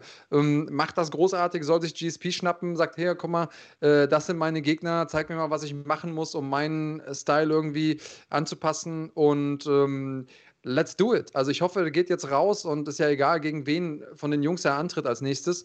Ähm, Striken kann er. Ähm, am Boden ist er auch gut. Ringerisch ist er auch gut. Einfach nochmal an den Stärken weiterfeilen und dann. Ähm, also, ich traue ihm alles zu. Du weißt, im Tippspiel werde ich sowieso immer auf ihn setzen jetzt. Und ähm, ja, er muss mit in die Diskussion um den besten deutschen Kämpfer jetzt gerade. Das geht, das geht nicht anders. Ähm, müssen wir vielleicht auch noch äh, mit dazu sagen. Also, auch mal vor dem Hintergrund der Kicks auch er musste sich ja kurzfristig umstellen. Das ist natürlich für Garcia, er hat die Chance, er, er muss sich auch kurzfristig auf einen Striker einstellen. Strike mit einem Striker, Hut ab dafür auch. Auf der anderen Seite Nasrat auch. Der weiß natürlich um die Gefährlichkeit von Garcia und musste ganz viele ähm, Dinge jetzt noch in der letzten Woche machen. Die haben bestimmt noch mal Escapes gedrillt und Takedown-Defense gedrillt und die äh, Escapes aus den äh, schwierigsten Positionen und Submissions am Boden, die, die er besonders gut macht, Garcia und so weiter und so fort. Also der hat auch einen ziemlichen, eine ziemliche Achterbahnfahrt hinter sich und dann so mit einem Laserfokus abzurufen, das gehört ja auch mit dazu zum Kämpfer-Dasein. Also alle Widri allen Widrigkeiten äh, zum Trotz ähm, äh, als, als Trainer da draußen würde man sagen, resilient sein. Ja? Also, und das ist einfach ein, ein ganz, großes, äh, ein ganz großes Asset, das er mit sich bringt. Insofern, ähm, ich setze meine Kohle auf Nasrat, der bringt es noch ganz, ganz weit. Naja, und weil die Frage jetzt hier kommt, äh, wird der Kampf gegen Zarukian nachgeholt, äh, weiß ich nicht. Ich würde es mir aber fast schon wünschen. Das wäre jetzt nochmal so ein richtiger, äh, so ein richtiger Lackmustest für, für Akparas, denn Zarukian wird mit Sicherheit seine Takedown-Defense auf die Probe stellen. Ähm, Garcia hat keinen Takedown durchbekommen, äh, obwohl er auch gute Takedowns hat. Ähm, und äh, ich, ich, das, das würde mich mal interessieren, wie, wie, wie äh, Hakparas sich da schlägt. wie gesagt, hat sich ja lange Zeit in Montreal vorbereitet, da mit GSP und den anderen. Ähm, das wäre das wär ein Kampf, auf den ich richtig Bock hätte. Aber gucken wir mal, äh, wie es da weitergeht. Ähm, an der Stelle, ich würde sagen, wir machen jetzt hier erstmal den Deckel drauf. Äh, haben ja schon eine Stunde rum und haben noch eine ganze Menge äh, im, ja. im Petto. Ähm, ja, wir haben jetzt noch äh, einen ganz, ganz kleinen Verbraucherhinweis für euch. Und dann, was gibt es dann, Andreas? Und dann gibt es unser kleines Gewinnspiel. What's in the bag? Kampfsport ist deine Leidenschaft, dann bist du hier genau richtig. Fighting.de ist dein Kanal für Live-Events, Kämpferporträts, Interviews, Dokumentationen und natürlich den Schlagwort Podcast. Bei uns findest du nationale und internationale Top-Ligen, bist Teil einer lebendigen Community und näher an den Kämpfern dran als irgendwo sonst. Fighting.de. Wir leben Kampfsport. What's in the bag? What's in the bag? Also für die Leute, die es nicht äh, gesehen haben beim letzten Mal, wir haben jetzt eine neue Kategorie. Ich warte immer noch darauf, dass Kahn äh, mal eine entsprechende Grafik dafür baut und vielleicht noch so ein Game Show, äh, Game Show Jingle einbaut. Wir stellen Der euch jetzt gleich den ganzen Frage. Tag. Der macht doch den ja, ganzen Tag nichts. Außer uns ins Ohr atmen. Erzähl, erzählt, uns, erzählt uns die ganze Zeit von seinen, äh, von seinen zukünftigen ähm, Urlaubszielen und so und dann ja, kannst du auch mal ein bisschen was arbeiten. Also, ähm, große Frage, wie äh, sieht's aus? Bevor ich, äh, bevor ich jetzt nochmal dazu komme, ähm, bevor ich die Frage stelle, so rum, erkläre ich nochmal. Der Erste, die Erste, die die richtigen Antworten geben hier im Chat, bei uns hier im Chat live, die können ähm, sich gleich zwischen drei Taschen entscheiden, die ich hier bei mir liegen habe.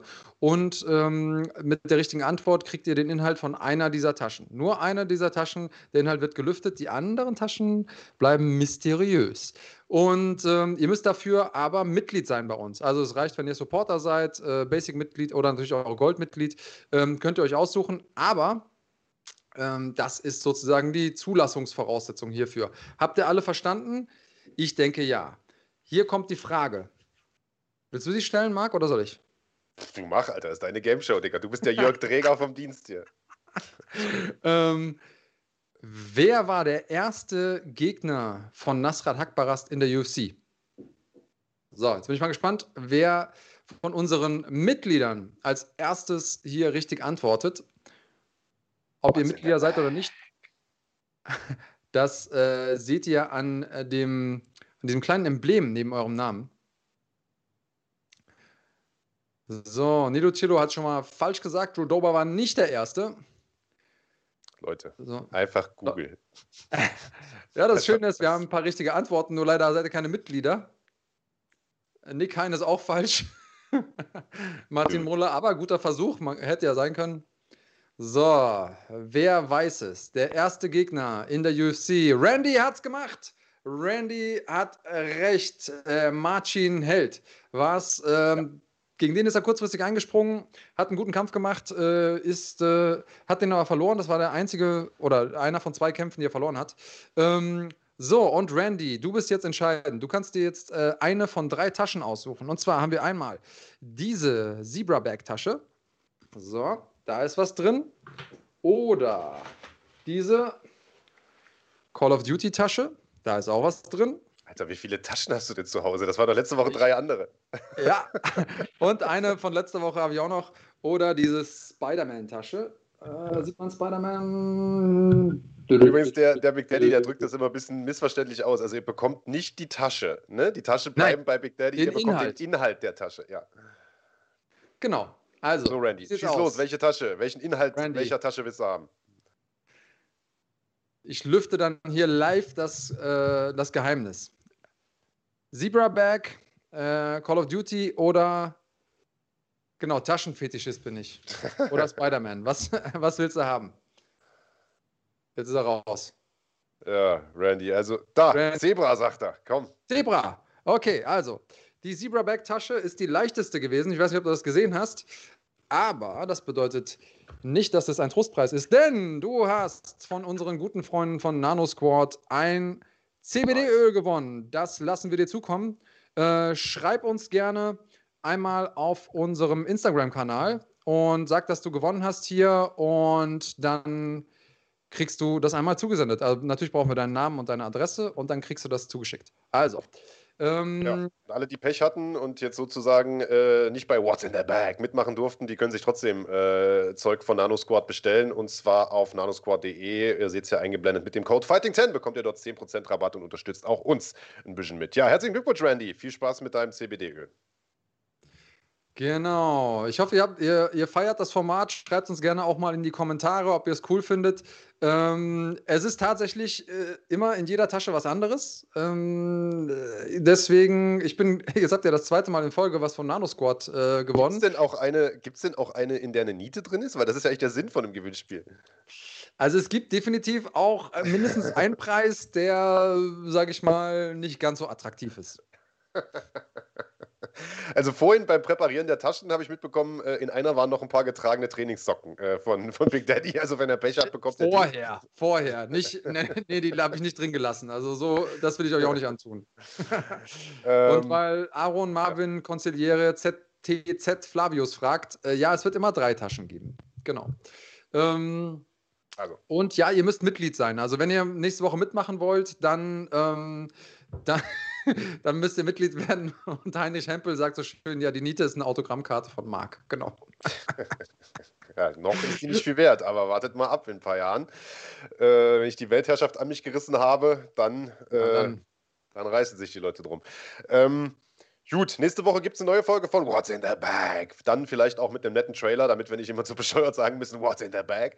Ähm, wollen wir vielleicht noch die äh, Karte der nächsten Woche tippen, bevor wir zu den Interviewblöcken kommen? Wie gesagt, für alle, die jetzt zugeschaltet haben, wir haben heute noch Interviewparts mit Ismail Naudjev, mit äh, Daniel Weiche, mit äh, Konrad Dirschka, der nächste Woche bei KSW kämpfen wird. Und wir haben ein Statement von Mohamed Grabinski. Also äh, relativ viel O-Töne heute noch von unseren deutschen Kämpfern. Äh, aber nächste Woche wird ja, wie gesagt, auch gekämpft. Es gibt wieder mal eine UFC Fight Night. Derek Brunson gegen Kevin Holland ist der Hauptkampf. Äh, sehr, sehr interessantes Duell im Mittelgewicht. Erster großer oder was heißt erster nicht, aber nächster, muss man sagen. Großer Test für Kevin Holland, der äh, seinen Siegeszug an die Spitze weiter fortführt. Ähm, los geht's aber mit den Damen, Andreas Kranjotakis. Und da ich ja verloren habe, äh, würde ich sagen, schieße ich los oder was? Ja, ich bin gespannt, weil wir haben uns äh, vor der Show kurz unterhalten und du hast gesagt, es gab so einen Kampf, wo du dir nicht so richtig sicher warst, wie wird er ausgehen und so weiter und so fort. Ähm, und hast nochmal irgendwie Video-Footage geguckt. Ähm, ich bin mal gespannt, ob es derselbe war bei, äh, wie bei mir, denn ich hatte auch, aber schieß mal los, ich bin gespannt. Ja. Also der erste war es nicht, äh, Cheyenne Bice gegen äh, Montserrat Ruiz, ähm, UFC-Debüt für, äh, für beide Damen, glaube ich sogar. Also für Cheyenne Bice auf jeden Fall, die kommt aus der Contender-Serie Ehefrau übrigens von äh, JP Beiß, der auf derselben Karte eigentlich kämpfen sollte, oder? Oder kämpft der in der Woche drauf? Weiß ich gar nicht. Der kämpft jetzt irgendwann auch. Ähm, der auch sehr, sehr erfolgreich ist. Giant Bice, absolute Killerin. Ich glaube, sie nennt sich Warrior Princess. Äh, der Spitzname ist auch nicht falsch gewählt. Ist eine hervorragende Thai-Boxerin, sehr, sehr gefährlich am Boden und ich glaube, sie wird mit äh, Montserrat Ruiz auch nicht allzu viele Probleme haben. Ich äh, denke, ich weiß gar nicht, ob ich vorzeitig getippt habe. Nee, ich habe gesagt, sie macht es nach Punkten. Also, äh, ja, also fackel ich auch nicht lang. Ich sage, Cheyenne Weiss macht das, macht das nach Punkten. Okay, ähm, finde ich spannend, weil das war der Kampf, wo ich mir tatsächlich am schwersten getan habe. Ähm, mein erster Impuls war auch Bias. Äh, sie ist ja auch bei den Buchmacherinnen vorne. Ähm, sie hat auch legitime Chancen. Ich glaube, wenn sie, wenn sie gewinnt, dann äh, über die Punkte. Aber ich glaube, dass ihr Stil äh, sich so ein bisschen mit dem Stärken von Ruiz beißt, die ähm, sowohl im Clinch gut Würfe kontern kann, die gut auf Druck reagiert und deswegen glaube ich, dass Ruiz das macht und sie macht das ähm, über die Punkte. Äh, beide sind ja UFC-Newcomerinnen, äh, also beide werden ihr Octagon-Debüt haben, auch wenn Bice ja schon mal so ein bisschen UFC-Luft geschnuppert hat in der Series. Vielleicht ist das ein kleiner Vorteil.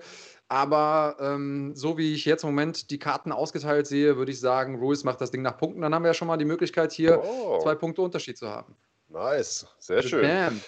Äh, bevor wir weitermachen, Nilo Chillo, alles Gute zum Geburtstag, Dicker. Äh, feier schön, schön, dass du die Zeit hast, an deinem Geburtstag auch noch Schlagwort zu gucken. Also da wird doch im Prinzip dein Ehrentag äh, sozusagen äh, standesgemäß einge eingeläutet. Wunderbar. Yes, ja. Ähm, ja, finde ich cool, dass wir da unterschiedliche Meinungen haben. Äh, bei dem Kampf habe ich ehrlich gesagt gar nicht so lange überlegt. Ich bin, bin, äh, bin ein Believer von äh, Cheyenne Bice und ich glaube, also ich habe ehrlich gesagt noch überlegt, ob die das vorzeitig macht, aber äh, bin am Ende nach Punkten gewesen.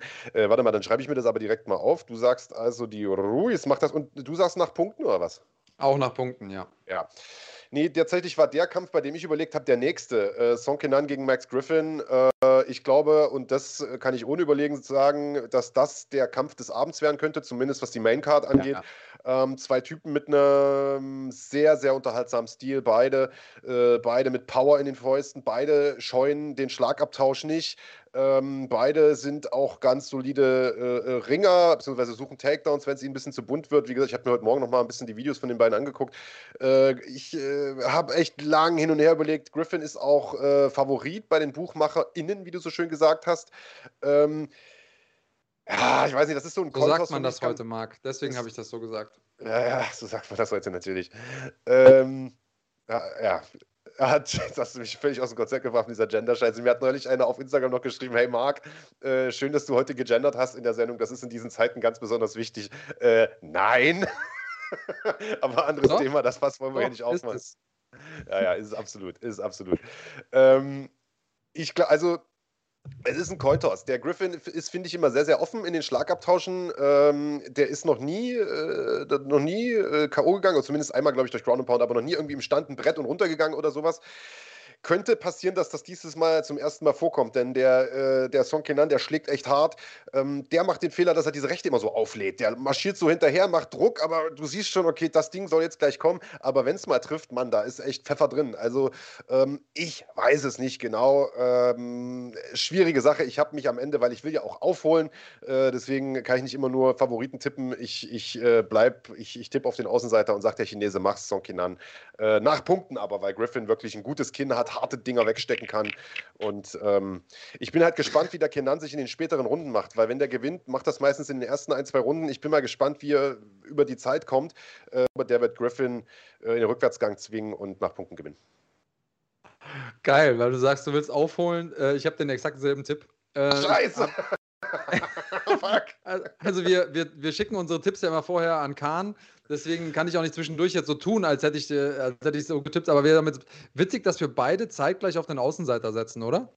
Ähm, ja, und, und trotzdem ist das ein so knapper Kampf, dass da alles passieren kann. Ich glaube auch, oder in meinem Kopf habe ich ja immer so ein Drehbuch, was könnte passieren mit den Stilen und so. Ich habe auch gedacht, ähm, äh, Son Kenan klingelt ihn an früh und Griffin überlebt das Ding aber und dann wird das halt so ein, so ein Ding, dass er irgendwie drei Runden versucht äh, wegzurennen und macht das auch. Und das ist so das, was ich mir vorgestellt habe. Aber alles möglich, deswegen auch aus meiner Sicht, ähm, des, deswegen aus meiner Sicht auch Fight of the Night Kandidat.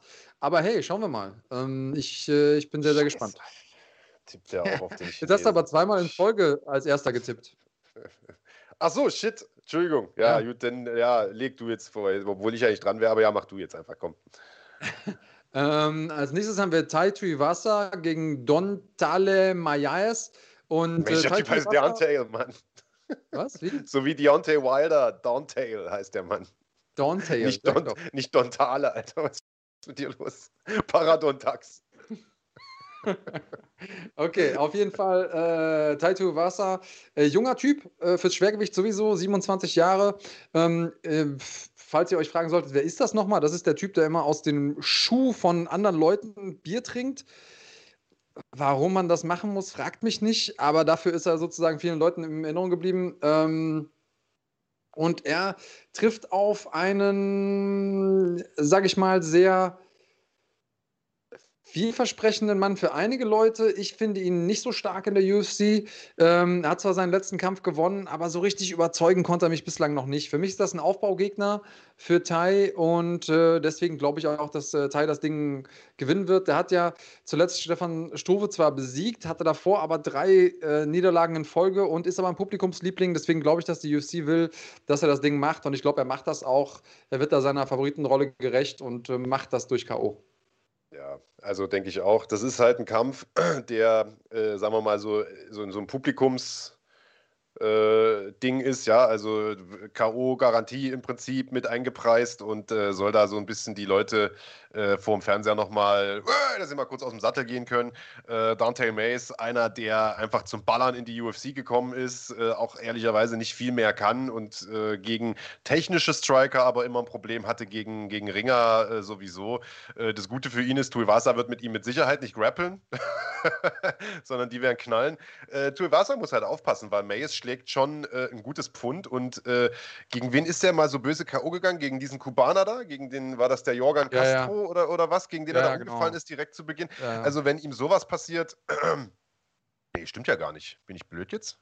Verwechsel ich den gerade mit? Nee, die verwechsel ich gerade mit Junior Tafa, aber. Ich verwechsel den gerade ja. mit, mit Junior ja, Tafa. Aber, aber jetzt auch, hast mich auch gekriegt mit. Ähm, ja, nee, dann stimmt das natürlich nicht. Aber aufpassen muss er trotzdem, weil der Mays schlägt wirklich eine harte, eine harte Kelle. Ich sehe es aber genau wie du. Ich glaube, Tuivasa wird den umknallen und äh, ja, sag auch äh, K.O. Welche Runde äh, würdest du denn sagen, jetzt wo du vorgelegt hast? Dann sagen wir erste. Shit. so eine Scheiße, Alter. Und eigentlich wäre das ja mein Kampf zum Vorlegen gewesen. Naja, dann, äh, dann sage ich, sag ich zweite. Oder sage ich, das geht über die Zeit?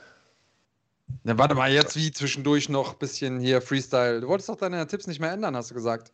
Ach ja, stimmt. Tipps kann ich ja nicht mehr ändern. Na, dann muss ich es jetzt lassen. Ja, dann TKO zweite Runde. Scheiß drauf, Alter. Kann ich jetzt nicht ändern. Ähm, okay, cool. Äh, nächster Kampf: ähm, Gregor Gillespie gegen Brad Riddell.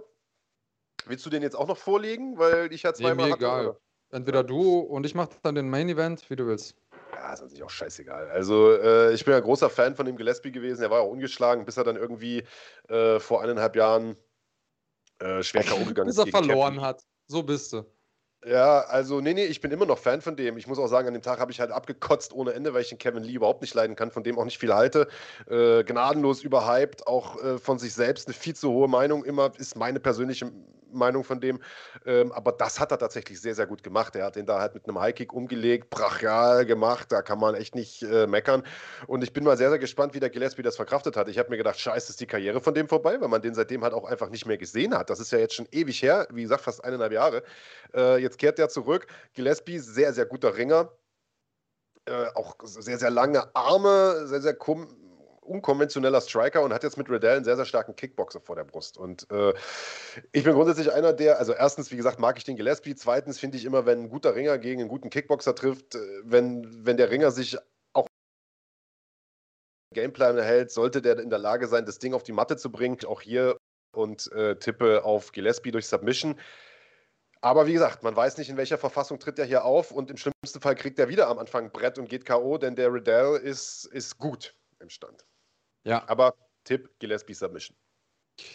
Okay. Äh, ich glaube auch, dass der Kampf vorzeitig endet. Äh, ähm, am Boden im ringerischen Belang sehe ich äh, Gillespie vorne.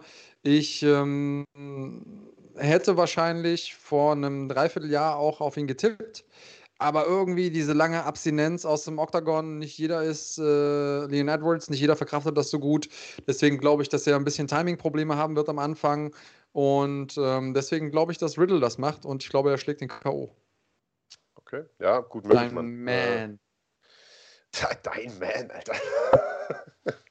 gut möglich, gut möglich. Äh, warte, Riddle K.O., sagt der Big Daddy. Ja, und dann haben wir ja noch einen äh, und du legst vor. Ja, ich muss sagen, ich finde das ein sehr, sehr spannendes Matchup.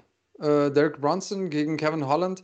Kevin Holland äh, im letzten Jahr, die Leute, die ihn nicht kannten, haben ihn dann im letzten Jahr irgendwie auf, äh, auf den Schirm bekommen, denn fünf Kämpfe, fünf Siege kann man mal machen.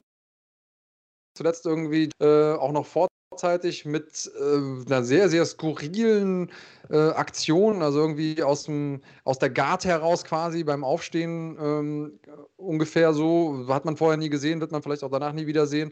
Aber das zeigt einfach, dass er ähm, jetzt komplett im Groove ist und in the Mix ist, dass der auch diese Zwischensequenzen so gut trifft und ähm, so einen Veteran so auszunocken, macht natürlich was mit einem. Auch diese fünf Kämpfe zu gewinnen im letzten äh, Jahr macht was mit einem. Das hat ganz viel Momentum bringt das mit sich. Ähm, jetzt muss man sagen, Brunson hat im August auch Edmund äh, Shabazian besiegt, der aus meiner Sicht auch sehr gefährlich ist. Den muss man erstmal K.O. schlagen, hat er gemacht in der dritten Runde. Das heißt, das ist für mich kein ein eindeutiges Ding. Trotzdem glaube ich, Holland ist jetzt gerade, glaubt so sehr an sich, ähm, wird das Ding machen und macht es auch vorzeitig. Deswegen sage ich Holland via K.O. Okay, ich mache es kurz. Ich sage Holland nach Punkten. Ich äh, glaube, dass es ein guter Lackmustest für den ist und ich glaube, es wird äh, dadurch entschieden werden, ob er in der Lage sein wird, die Takedowns zu verteidigen von, äh, von Brunson, beziehungsweise kommt es darauf an, wie er reagiert, wenn er denn mal runtergebracht wird. Brunson hat gute, ist ein guter Ringer, ist, ist ein kräftiger Ringer auch, gute Kontrolle am Käfig und so weiter. Und du hast das Momentum angesprochen von Kevin Holland, das natürlich äh, im letzten Jahr eine sehr, sehr große Rolle gespielt hat. Mai gekämpft, August gekämpft, September, äh, weiß ich gar nicht, Oktober und Dezember oder sowas. Also gefühlt alle drei, vier Wochen im Oktagon gestanden und jetzt war er halt ein Vierteljahr wieder raus. Jetzt ist die äh, Silvester lag dazwischen, Weihnachten äh, auch und ne, also du weißt, man aus dem Rhythmus auch schnell wieder raus. Äh, will nicht sagen, dass das jetzt eine Rolle spielt, aber kann. Ähm, ich bin mal sehr, sehr gespannt und ehrlicherweise muss man sagen, dass äh, Brunson seiner Karriere ist. Also zuletzt mit Jacare zwar äh, einen großen Namen weggehauen, aber einfach auch nicht mehr der Jacare von vor fünf Jahren. Äh, so ehrlich muss man auch sein. Und äh, Brunson wird schon, du hast es gerade gesagt, Mann, das wird, das wird kein einfacher Test. Äh, der hat ein paar gute Leute schon geschlagen in der UFC. Ähm, nicht nur Shabazian, auch äh, Elias Theodoru äh, besiegt, hat mit Adesanya äh, gekämpft schon, auch wenn er den relativ deutlich verloren hat, hat gegen Anderson Silva, gegen Robert Whittaker im Octagon. Also der hat schon dieses Big-Time-Feeling auch, also der hat schon gute Konkurrenz gehabt. Das wird nicht einfach für Holland. Ähm, ich glaube, finishen wird er ihn nicht, aber ich denke, er macht es nach Punkten. Aber äh, wird sehr, sehr spannend zu sehen sein, ob er an dem vorbeikommt. Weil wenn er das schafft, dann ist tatsächlich für ihn oben alles möglich und äh, dann äh, bin ich mal gespannt, wie die Reise für ihn weitergeht. Aber gut, ich tippe mir das mal hier bei dir ein. Du sagst äh, Holland durch K.O., hast du gesagt? Ja, habe ich gesagt, stehe ich zu. Gut, alles klar. Dann haben wir da einen Haken dran und können zu unseren Interviewparts gehen. Äh, würde ich auch direkt ohne äh, weitere Umschweife machen. Wie gesagt, wir haben äh, relativ viel für euch in petto. Loslegen wir mit Ismail Naudiev. Ihr erinnert euch, wir hatten ja jetzt vor ein paar Tagen schon ähm, das, äh, das Interview mit äh, das etwas anders wie, wie sagt man, das anders reale Interview mit, mit Ottman Azaitar rausgehauen, das wir ja eigentlich gar nicht führen wollten, sondern geplant war ja eigentlich ein Interview mit äh, Ismail Naudiev, das äh, sozusagen Ottman dann einfach nur gecrashed hat. Den rausgeklippten Teil habt ihr schon gesehen. Jetzt seht ihr den Rest, also das Gespräch mit, mit Ismail Naudiev. Ähm, der äh, ja debütieren wird bei Brave am 1. April und dort direkt um den Titel kämpfen wird. Äh, und was er zu sagen hatte, ähm, das könnt ihr euch jetzt mal angucken. Ja, danke dir erstmal, dass du dir die Zeit genommen hast. Ähm, Ismail, du chillst gerade ja in Las Vegas. Wir sehen es im Hintergrund, die, die Seidenbettlaken, die Luxus-Suite. Äh, was machst du in Vegas? Erzähl mal. Äh, wir haben unser Trainingcamp in, äh, in Marokko gestartet. Da waren wir in Marokko und Abu kämpfte am 27. März in Vegas. Und dann haben wir uns entschieden, äh, in Vegas den Camp zu beenden dann gewöhnt er sich an die Zeiten, Klima und so weiter und deswegen sind wir hergeflogen. Aber ich werde nicht bis zum Ende bleiben, weil ich kämpfe ja in Bahrain am 1. April. Das heißt, ich muss auch wieder zurück wegen Klima, wieder Zeitumstellung. Ja. Das heißt, nächste Woche, so gegen Ende Woche, irgendwann äh, fliege ich zurück. Und ja, wir trainieren hier. Jet-Set-Leben. Du lebst das, du lebst den Lifestyle. Also wenn man auf deinem Insta-Account guckt, dann sieht man es auch. Äh, Privatjets, erste Klasse-Flüge, das ist natürlich das Leben. Äh, bevor wir auf deinen Kampf zu sprechen kommen, denn das ist ja der Grund für das Interview ja eigentlich, ähm, hast, du, hast du eine Info? Du bist ja mit den, mit den Asaita-Jungs unterwegs. Gibt es äh, eine Info zu Ottmann, wann der wieder kämpft? Der ist ja nun wieder in der UFC drin. Äh, wird man dem direkt einen Fight geben? Wann, wann sehen wir den das nächste Mal? Weißt du was? Wir warten noch. Also genaue Infos haben wir noch nicht. Ja. Aber falls, falls was passieren sollte, er ist bereit, weil er trainiert auch. Er ist auch noch fit. Also er könnte jederzeit auch einspringen. Also er wäre eigentlich bereit. Ja. Also wir warten noch. Genaue Infos gibt es noch nicht. Okay. Bevor wir jetzt, äh, wie gesagt, auf deinen Kampf zu sprechen kommen, mach uns erstmal alle ein bisschen neidisch und zeig uns mal, wo du da gerade residierst. Ich habe gerade mal die, die Sky Suite gesehen im, im Win Hotel. Ich weiß gar nicht, ob das die gleiche ist, in der Ottmann letztes Jahr oder vor zwei Jahren war, wo ich mal mit drin war, aber das Ding ist auf jeden Fall legendär. Schaut euch mal die Aussicht an. Äh, Blick auf den Strip. Na, das ist die andere Seite, das ist nicht der Strip, aber es ist trotzdem eine mega Aussicht. Da drüben ist der Strip, wunderbar. Sehr schön. Also, kann man mal machen. Äh, oben direkt äh, unterm Dach im äh, besten Haus am Platz. Also ihr lebt da ganz entspannt, habe ich äh, das Gefühl. Ja, Ja, genau. wirklich? Führ uns mal ein bisschen durch. Mach mal den MTV Crips, äh, die MTV Crips Behandlung hier mit uns. Und äh, unser Scooter. Ja, die dürfen nicht fehlen. hey, weißt du, was geil ist? Wir haben hier Alexa. Ah, Play Music. Playing Win Music from iHeartRadio. ich finde es ich find's ja schon wieder lustig, dass du in einer Suite bist, die wahrscheinlich irgendwie 6000 Dollar am Tag kostet und dich über eine 40 Dollar Alexa freust. Aber ich muss sagen, ich war mit den Jungs ja, wie gesagt, vor zwei Jahren in Vegas auch unterwegs mit diesen Scootern. Äh, die haben damit ja nur Scheiße gebaut. Was, was macht ihr denn den lieben langen Tag, wenn ihr nicht trainieren seid und hier in eure Luxus-Suite chillt? Auch scheiße bauen. Sehr gut.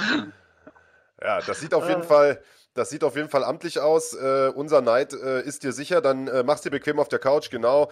Ähm, schalt einfach den äh, wieder auf dein Genau. Gesicht um und lass uns über den Kampf sprechen. Du hast es gerade gesagt. Am 1. April gibt es das Comeback. Alle haben lange drauf gewartet. Es ist äh, ähm, ja auch äh, viele haben gerätselt. Wo wirst du denn jetzt starten? Nachdem wir dich ja im letzten Jahr in Deutschland gesehen haben bei EMC, haben viele mut gemutmaßt, na, wo geht's denn hin? Du hast auch selber ein bisschen die Gerüchteküche angeheizt oder zumindest mal hier und da eine Andeutung gemacht. Jetzt ist klar, äh, du hast bei Brave unterschrieben und wirst bei deren größten Veranstaltung bisher, nämlich äh, der Jubiläumsveranstaltung der 50. am 1. April ähm, in den Käfig zurückkehren. Und man sieht dir irgendwie an, du wirkst seit den letzten Gesprächen, die wir hatten, doch irgendwie auch befreiter, irgendwie glücklicher, fröhlicher. Wie geht's dir? Ja, ich habe einfach so, ich bin mental auch noch stärker geworden, als ich es war. Und ich habe auch so, ich bin auch besser in, in der Sache geworden, äh, Sachen zu akzeptieren, wie die halt sind. Und deswegen einfach noch mehr, noch positiver geworden, so in allem einfach. Und, oh, da ist er schon wieder. Da, da ist auch Ottmann. Sei gegrüßt. Willkommen zurück in der UFC. und netter Move äh, beim Media Day. I'm back und mal kurz mit der Tasche wedeln. Oh, hat man das gesehen?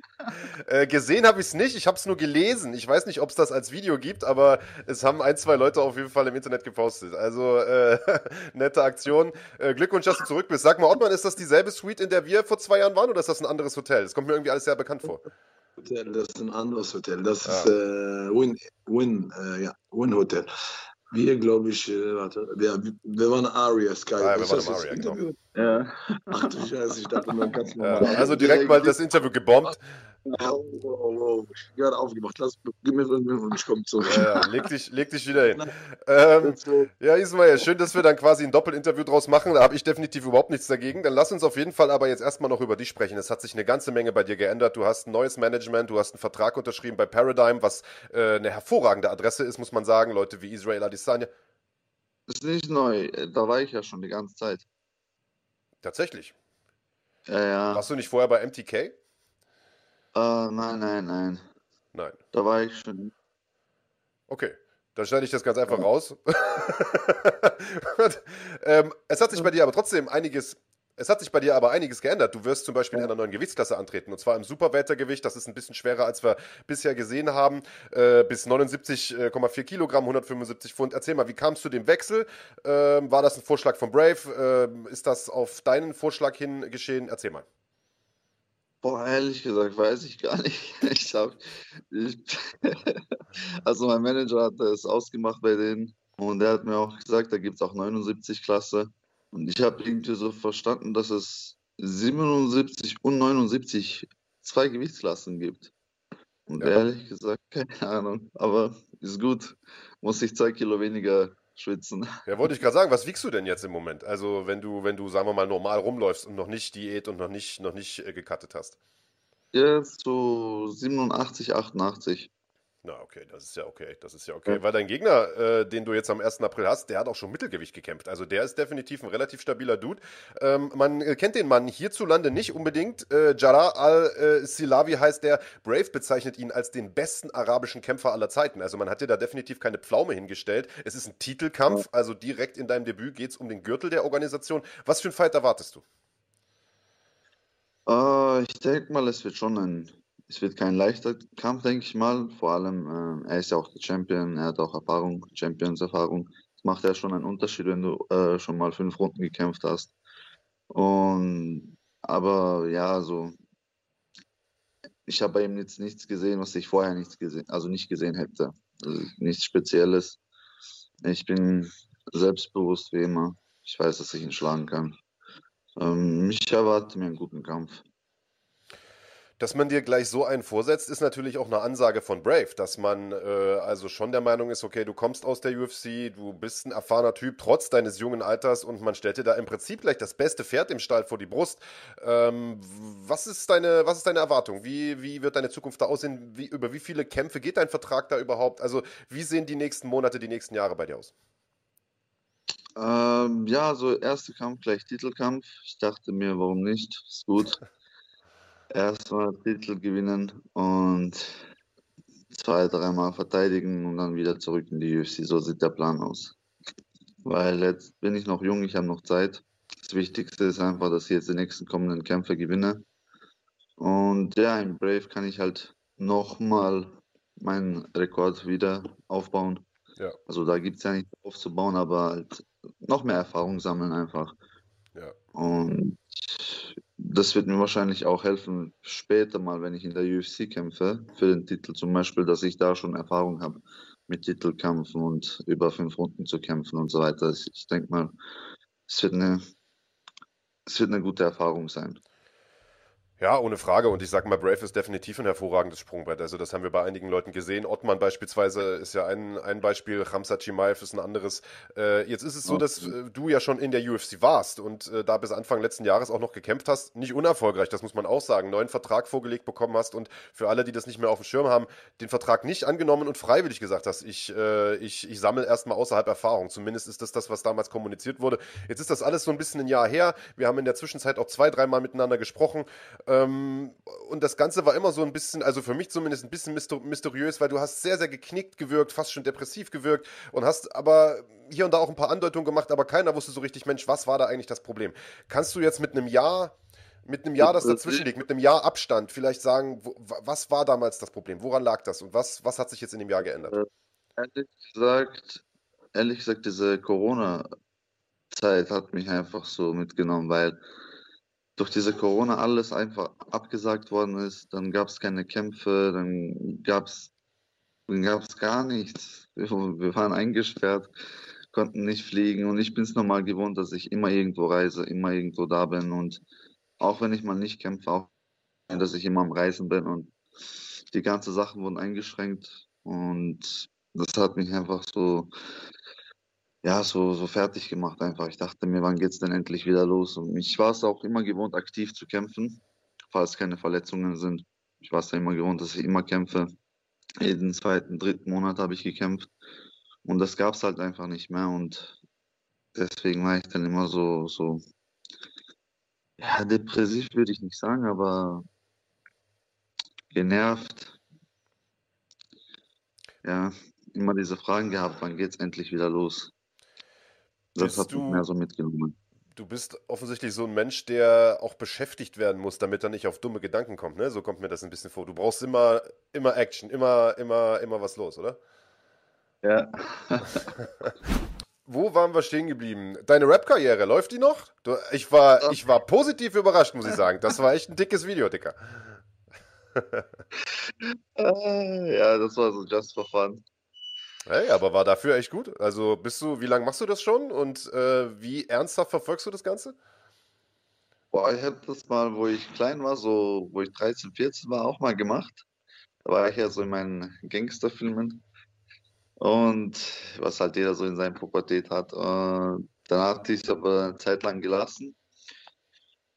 Und da, wo ich es rausgebracht habe, ja genau zu der Zeit, also Corona-Zeit, da weißt du, wir waren eingesperrt, hatten nichts zu tun. Es war so langweilig. Habe ich einfach so zum Spaß irgendwie wieder mal versucht. Ich weiß gar nicht, wie ich drauf gekommen bin. Ich mag halt Musik voll, muss ich ehrlich zugeben.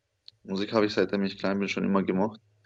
Und irgendwie bin ich drauf gekommen, so zum Spaß Text zu schreiben. Dann habe ich gemerkt, okay, es hört sich nicht mal so schlecht an. Dann habe ich weitergemacht, weitergemacht, dachte mir, okay, das ist echt cool, das könnte ich vielleicht rausbringen, wird, wird interessant sein weil die Leute auch mit sowas nicht rechnen. Und dann bin ich so auf die Idee gekommen und ja, ich mache es immer noch, ich schreibe immer noch so ein paar Texte. Sehr geil. Also kommt, kommt, kommt da noch mal was in Zukunft von dir? Ich glaube schon. Wann droppt das Album? Wann droppt das Album? Also es ist jetzt nicht so, dass ich äh, mit diese, also so Rappen was erreichen will oder so. Bin ja kein Rapper, aber so just for fun einfach, einfach erzählen. So macht halt Spaß einfach, genau, so hobbymäßig quasi. Props auf jeden Fall an, an der Stelle. Ähm, Ismail, wir waren vorhin gerade beim Thema, äh, du bist aus der UFC raus, hast jetzt ein Jahr im Prinzip außerhalb, äh, wolltest im Prinzip Erfahrung sammeln, hast bei EMC gekämpft, jetzt bist du bei Brave und sagst, eigentlich soll die Reise wieder zurückgehen in die UFC. Du hast gesagt, zwei, drei, also Titel gewinnen, zwei, dreimal verteidigen äh, und dann zurück. Also ich schließe daraus, du hast einen Vertrag jetzt über was? Vier Kämpfe unterschrieben, oder? Ja, fünf Kämpfe. Fünf, okay. Und ähm, ich würde vielleicht einfach mal eine Frage von einem Zuschauer reinschieben. Äh, wir sind ja ein interaktives Format, der Probe-Account-Tester fragt, äh, bereust du es denn, die UFC verlassen zu haben? Also hast du den Schritt im Nachgang dann irgendwie, hast du dir gedacht, ach verdammt, hätte ich den Vertrag mal lieber unterschrieben? Oder äh, war rückblickend die Entscheidung die richtige? Am Anfang, am Anfang schon, wo dann diese ganze Pandemie begonnen hat, weil dann war UFC irgendwie die einzige Veranstaltung, die, die noch weiterhin Kämpfe gemacht haben. Dann habe ich schon so bereut, dachte mir so, scheiße. Halt So, aber ich habe halt mit sowas nicht gerechnet. Aber jetzt im Nachhinein denke ich mir, alles passiert aus einem Grund. Und was willst du machen? Alles ist Erfahrung. Deswegen, ich bin noch jung, ich bin erst 24, ich habe noch viel Zeit. Natürlich meine ich jetzt damit nicht, dass ich jetzt äh, sitze und warte, da werde ich schnell alt, aber ich habe noch Zeit. Das Wichtigste ist, dass ich einfach jetzt arbeite und vorankomme. Gutes Stichwort. Äh, Ottmann hat uns ja gerade noch äh, die Timeline vorgegeben, zehn Minuten, da musst du zum Training. Äh, mit was für Leuten bist du am Start? Mit wem trainierst du zurzeit? Wer ist dort in Vegas? Ja. Also die Leute von hier, Achso, mit denen habe ich noch ehrlich gesagt gar nicht trainiert. Ich bin nur mit unseren, unserem Kreis, äh, also die Brüder, Azaita, äh, Nasra, Tijo, äh, Hamisha haben wir hier, ich weiß nicht, ob du ihn kennst, äh, K1, Kämpfer. Also Ich nicht persönlich, aber ich weiß, wer das ist, ja. Mhm. Genau, also in Vegas sind nur wir zusammen. Und dabei haben wir auch nur zusammen trainiert. Also ich habe zumindest mit den Jungs nur trainiert. Sehr schön. Wo seid ihr? Seid ihr im Performance Institute oder was? Ja. In Randy Couture. Ah, okay, sehr schön. Ja, auch gute Adresse. Ja, Vegas ist natürlich, äh, ist natürlich eine hervorragende Adresse zum Training. Ähm, was würdest du sagen, wie sehr hast du dich weiterentwickelt, seitdem du sozusagen nicht mehr in, in Österreich, äh, in Salzburg dein eigener Coach bist, äh, sondern jetzt wirklich von äh, Hotspot zu Hotspot hier reist? Ich meine, in Marokko habt ihr ein riesen Trainingszentrum hingeknallt gekriegt. In Vegas ist, sind die Bedingungen top. Ähm, wie, wie sehr hast du dich weiterentwickelt? Also ich meine, wir haben ja äh, bei EMC, haben wir dich kämpfen sehen, aber äh, das war jetzt ein Kampf in über zwölf Monaten ähm, und so richtig viel konnte man da nicht rauslesen. Erzähl mal, was, was für einen Sprung hast du denn gemacht seit, seit deinem Oh. Weggang aus der UFC? muss jetzt auch noch eine Sache sagen. Bei dem Kampf, letzten Kampf in EMC, zwei Wochen vor dem Kampf hatte ich ja Corona. Ja, krass. Also da habe ich, hab ich die, da war ich in Quarantäne und habe fast gar nicht trainiert. Mhm. Und ich glaube, das war auch der Grund, warum ich dann auch am Ende so, so müde, müde geworden bin. Warte mal kurz klopfen. Oh, yeah, there. Okay. Da kommt der Room Service, wunderbar. Ja, wäre jetzt natürlich nicht schlecht gewesen, wenn jetzt direkt noch Abu reinspaziert gekommen wäre, dann hätten wir den gleich mit verhaftet. so, was gibt's denn Leckeres? Haben die was zu essen gebracht oder wie? Ja, mein Frühstück. Ja. So. Sehr gut. Ja, das sieht gesund aus. Also ich kann mich noch erinnern, bei Ottmann, da gab es zum Frühstück immer French Toast mit Eis. Äh, bei dir, bei dir ein bisschen gesünder offensichtlich. Aber ich habe mich versucht, jetzt so gesund zu ernähren die letzten Tage Ja. oder Wochen. Und ach so, ja, auf jeden Fall, genau, wegen dem war ich auch ein bisschen müde, weil ich weiß noch, vor dem Kampf, ich war, also beziehungsweise vor dem Corona, war ich topfit, mein Ausdauer war richtig geil, wir haben fünf Runden gemacht, ohne Probleme, nichts. Und dann im Kampf dachte ich mir, scheiße, was ist denn jetzt los? Und ansonsten, ja, finde ich, dass ich mich wirklich weiterentwickelt habe, weil ich bin auch im Kopf frei. Ich denke nicht an meinen Gym, ich denke nicht an die Leute. sondern ich bin jetzt echt auf mich fokussiert. Und ich habe jetzt auch einfach eingesehen, dass das Ringen auch wirklich meine richtige Stärke ist. Auch die Jungs sagen mir das hier, sagen zu mir auch, ey, hättest du bloß dein, deine Stärke auch benutzt, boah, hättest du alle vier Kämpfe locker gewonnen, weil ich mache ja auch Sparrings mit den Jungs und die wissen ja auch, die sagen zu mir auch, wie stark mein Ring ist. Und jetzt, jetzt werde ich auch anders, anders kämpfen als sonst. Jetzt ist dieser ganze Publik inspirieren und so weiter weg. Ich fokussiere mich nur mehr auf Sieg und fertig. Ah, okay. Also das, das ist eine gute Sache, dass du das sagst, denn ich habe mich echt gewundert, ich weiß gar nicht, wann, wann in irgendeinem Interview hattest du mal gesagt, ähm, ich, ich traue mich jetzt auch mein Ringen einzusetzen oder sowas. Das ist schon ein bisschen länger her. Das ist schon irgendwie ein, zwei Jahre her. Ähm, ich glaube sogar, das war mit irgendeinem amerikanischen Medium. Und das habe ich so gelesen und da dachte ich mir noch so, hä? Der ist doch ein Ringer. Also du warst doch von Anfang an Ringer und deine ersten Kämpfe, die ich gesehen habe in Salzburg, da hast du die Typen durch die Gegend geworfen und warst immer ein guter Ringer und warst du nicht auch irgendwie österreichischer Meister oder sowas? Also du bist doch ja. eigentlich Ringer durch und durch und deswegen, ich habe eigentlich nie verstanden, warum du das nicht häufiger machst, aber jetzt höre ich so ein bisschen raus, du hast es absichtlich nicht gemacht, weil du das Publikum beeindrucken wolltest, oder? Ja, ah. das war das. Weil ich immer von dem Ringer, von dem Ringen halt gehört habe, oh, der ist langweilig, Ah, der hat zwar gewonnen, aber es war langweilig. Hm, es sind immer alle gleich. Die ganze kaukasische Leute und. Digga, hast du schon mal von Khabib gehört? ja. Eben, eben. Ja. Deswegen habe ich mir gedacht, ganz ehrlich, scheiß drauf. Auch selbst Hamzat, der ist gekommen, hat genau das gleiche gemacht und trotzdem hat er richtig guten Hype bekommen, ohne, ohne dass irgendwer sagt, boah, der ist langweilig oder sonst irgendwas. Und deswegen habe ich mir gedacht, im Endeffekt, die Leute reden so oder so, egal was du machst. Scheiß drauf. Ich werde jetzt einfach kämpfen. Einfach kämpfen und was kommt, es kommt fertig. Und nicht mehr versuchen, irgendwie das Publikum zu beeindrucken oder sonst irgendwem und auf einen K.O. Äh, auszugehen. Weil immer, wenn ich ein K.O. oder irgendwas etwas erzwingen will, dann funktioniert das nicht. Irgendwas macht dann so einen Klick in meinen Kopf und dann, ja. Mental spielt so viel Rolle, habe ich gemerkt. Das ist unglaublich. Jedes Mal, wenn ich einfach reingegangen bin in den Kampf, ohne irgendetwas zu denken, ich habe immer gut gekämpft. Aber wenn ich auf irgendetwas fokussiert war, dann hat es nicht funktioniert. Ganz ehrlich, ich glaube, du bist einer, also da bin ich seit Jahren der Meinung, einer der talentiertesten Kämpfer äh, aus Europa, aus dem deutschsprachigen Raum. Ich glaube ehrlich gesagt tatsächlich, du bräuchtest mal einen Sportpsychologen, Alter, um, um den Kopf gerade zu kriegen, weil du machst dir, glaube ich, einfach zu viele Gedanken.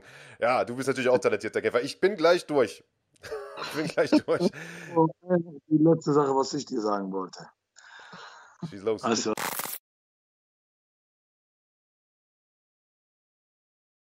Move von Ottmann, der äh, quasi nicht nur zwischendurch das Interview entführt hat, sondern direkt am Ende des Interviews auch beendet hat. Äh, Ottmann does what Ottmann wants. Kann man machen, ähm, aber trotzdem Ismail, ja, verheißungsvoll, was er da äh, vor den Fäusten hat, ist nicht einfach, muss man sagen. Also, wer den äh, Al-Silawi nicht kennt, der ist, äh, ja, um das Phrasenschwein zu bedienen, brandgefährlich. Ähm, wenn er den schlägt, aber auf der anderen Seite, weil hier auch diskutiert wurde in der, ähm, im Chat, schafft das nochmal zurück in die UFC, ja oder nein? Ähm, dann hat er ganz, ganz, gute Chancen, würde ich sagen. Ähm, jetzt muss man natürlich das, äh, was er da als Plan äh, kolportiert hat, also zu sagen, ich gewinne den Titel, dann verteidige ich den zwei, dreimal, dann bin ich wieder zurück in der UFC, muss man erstmal machen. Aber sollte ihm das gelingen, dann ist er auch vollkommen zurecht wieder in der UFC und dann darf man sich auch Hoffnung machen, dass er oben mitspielen kann. So ist es. Äh, und Brave ist ja nun, das weiß man, äh, ein gutes Sprungbrett in die UFC. Ottmann selbst hat es ja so gemacht. Äh, Ramsat Chimaev ist von dort gekommen, äh, einige andere äh, mehr. Und äh, Ismail ist nicht der Einzige, der bei Brave unterschrieben hat, sondern auch ein ehemaliger GMC-Champion, nämlich Mohamed Grabinski, der ja schon viel internationale Erfahrung sammeln konnte, unter anderem in Russland und äh, jetzt sozusagen Deutschland erstmal wieder hinter sich lässt für mindestens drei oder vier Kämpfe. Vier, glaube ich, sind die Verträge bei Brave und auch dort unterschrieben hat. Und äh, auch mit dem haben wir kurz gesprochen. Wir haben kein längeres Interview mit ihm gemacht äh, in der Kürze der Zeit, aber er war so freundlich, uns ein kleines Video-Statement zu schicken und was er zu sagen hatte über seinen neuen Vertrag, über seine Zukunft bei Brave. Das verrät er euch jetzt. Grüßt euch Leute, ich hoffe euch allen geht's gut. Ich bin gerade äh, im Pride Gym Düsseldorf vorm Training. Ich hoffe, ihr alle seid auch den Umständen entsprechend äh, mehr oder weniger im Training und seid fleißig Gas am Geben. Ein paar Fight News meinerseits. Am 1. April findet die 50. Jubiläumsausgabe von Brave in Bahrain statt. Äh, ja, unter anderem auch mit mir. Auch ich werde dort kämpfen. Ich werde gegen einen bislang bei Brave ungeschlagenen Typen aus dem Allstars Gym kämpfen, gegen Isa Isakov, der seinen letzten Kampf auch gegen keinen Unbekannten gewonnen hat, gegen Jamil Chan. Ähm, das Ziel ist es auf jeden Fall, den Titel bei Brave anzustreben. Ähm, mit einem Sieg am 1. April gegen Isakov gehen wir der Sache auch einen Schritt näher, was mich der Sache auch sehr motiviert. Äh, ich freue mich riesig auf diesen Schritt und Brave ist mit einer der am stärksten wachsenden Veranstaltungen, was mich sehr, sehr ehrt, äh, dort auch zu kämpfen und dort einen langfristigen Vertrag unterschrieben zu haben. Äh, eventuell gibt es auch nochmal ein ausführlicheres Interview diesbezüglich. Ähm, ja, nochmal Dankeschön an das Vertrauen an Brave. Dankeschön an mein Management, die es ermöglicht haben. Äh, Dankeschön an allen meinen Coaches, die mich jetzt äh, für den Kampf vorbereitet haben. Danke an all meinen Trainingspartnern. Äh, danke an alle, die das supporten werden. Wir hören und sehen uns. Schaltet ein, Leute. Haut rein. Also Mo Grabinski auch am Start bei Brave. Mit Dominik Schober hat man außerdem noch jemanden aus Österreich dort äh, am Stissel. Das heißt, äh, Brave tatsächlich auch aus Sicht des deutschsprachigen MMA-Raums, des Dach. MMA, wie wir immer so schön sagen, ähm, äh, immer interessanter äh, jetzt in Zukunft. Die haben ja ihre 50. Veranstaltung, also Jubiläumsevent am 1. April, wo, äh, wo Ismail dann tatsächlich auch kämpfen wird. Wann äh, Mo Grabinski debütieren wird, das wissen wir noch nicht, erfahrt aber mit Sicherheit dann auch äh, zeitnah bei Hat uns. er doch gerade aber, gesagt, 1. Hat er April. gerade gesagt. Erste, Ja. Ach, auch am 1. April? Wenn es kein Scherz war, dann ja. Ah, also beide am 1. April. Alles Ja. klar, das ist bis an mir vorbeigezogen. Ja, sorry, ich war gerade Kaffee äh, trinken ähm, Ja. äh, und habe das äh, leider verschwitzt. Gut, alles Ja. klar, dann äh, ohne weitere Vorrede weiter zum nächsten Interviewblock, denn wir haben ja immer noch zwei deutsche MMA-Stars, sagen, die wir hier äh, in petto haben heute. Großes, großes Interview, äh, große Interviewsendung. Du warst mit Daniel Weichel im Darkroom, Andreas Kanutakis. Er war alleine in einem Raum, in, in dem es sehr dunkel war, das ist richtig. Äh, wir waren nicht gemeinsam im Darkroom. Äh, dass das das Einzige ist, was du damit in Verbindung bringst, weil das das Einzige ist, was in deiner Welt vorkommt, ist klar. Hat aber eher was mit Persönlichkeitsentwicklung zu tun. Dass du das nicht kennst, ist auch klar, weil dafür bräuchte man Persönlichkeit. Äh, was Daniel darüber gesagt hat und wer sein nächster Gegner sein wird und wie er dazu steht, das seht ihr jetzt. Hallo und herzlich willkommen. Ich bin hier heute mit äh, Daniel Weichel, Drake auch genannt. Äh, früher mal das Wiesel, einer der erfolgreichsten und in den Augen von vielen MMA-Fans da draußen der erfolgreichste internationale deutsche Kämpfer. Ähm, hallo Daniel erstmal. Hallo, schön bei dir zu sein. Äh, wundervoll, ich freue mich immer mit dir zu sprechen und das war jetzt eine Zeit lang nicht möglich. Das ist nämlich eines der Themen, über die wir sprechen wollen. Genau. Du hast eine ja, Darkness-Therapie, heißt das so, gemacht? Ja, Dunkel Retreat, Darkness Retreat, ähm, genau sowas habe ich äh, für ein paar Tage mir mal angetan. Ja. Okay, also bevor wir da einsteigen, ähm, es sei gesagt, es wird im Laufe unseres Gesprächs auch noch ein äh, Blick darauf geworfen, was bei dir als nächstes sportlich ansteht. Also wir werden jetzt nicht Genau. rein esoterisch sein. Uns wird ja häufiger mal vorgeworfen, vorgeworfen dass wir Genau. fighting.de heißen und noch andere Themen behandeln, die mit Kämpfen zu tun haben. Ähm, aber spannend zu sehen. Also du bist ja Vollblutkämpfer, Vollzeitkämpfer, Profikämpfer und entscheidest dich einmal zu so einem drastischen Schritt. Erklär uns mal ganz kurz, was hast du da gemacht? Und ähm, dann sprechen wir danach mal darüber, wie sich ausgewirkt hat. Also ich bin darauf gekommen über einen Podcast äh, im Prinzip von Aubrey Marcus, der das auch gemacht hat. Im Prinzip für sechs Tage war der in so einem Darkness Retreat. Und das hat sich für mich extrem interessant angehört, mal so komplett abgeschottet zu sein von der Außenwelt, isoliert. Zum einen von allen medialen Einflüssen, von äh, jeglichen Personen und dann noch von dem Effekt äh, der Dunkelheit, dass man auch keinen visuellen Einfluss in jeglicher Form im Prinzip hat. Ja.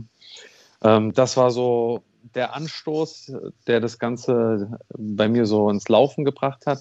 Da habe ich so immer mal wieder drüber nachgedacht, aber es war eigentlich, um ehrlich zu sein, sehr weit weg gewesen. Also ich habe gedacht, ja, irgendwann mache ich das mal, ja. Und dann habe ich das ähm, einem sehr guten Freund von mir äh, erzählt, dass ich das irgendwann mal vielleicht mal machen werde. Und dann kamen wir in dem Gespräch eigentlich dann darauf, ja, warum denn nicht jetzt? Ja, ich meine, jetzt ist eigentlich eine gute Zeit, äh, viele Quarantäneauflagen teilweise, ja, Training ist eingeschränkt. Jetzt wäre doch kein Kampf, es steht kein Kampf an, ja, äh, beziehungsweise jetzt steht wahrscheinlich eine an. Ähm, und dann hat sich das so angehört, naja, vielleicht passt das ja wirklich genau jetzt, ja. Und ähm, wie gesagt, in dem Gespräch war das eher so noch weit weg für mich.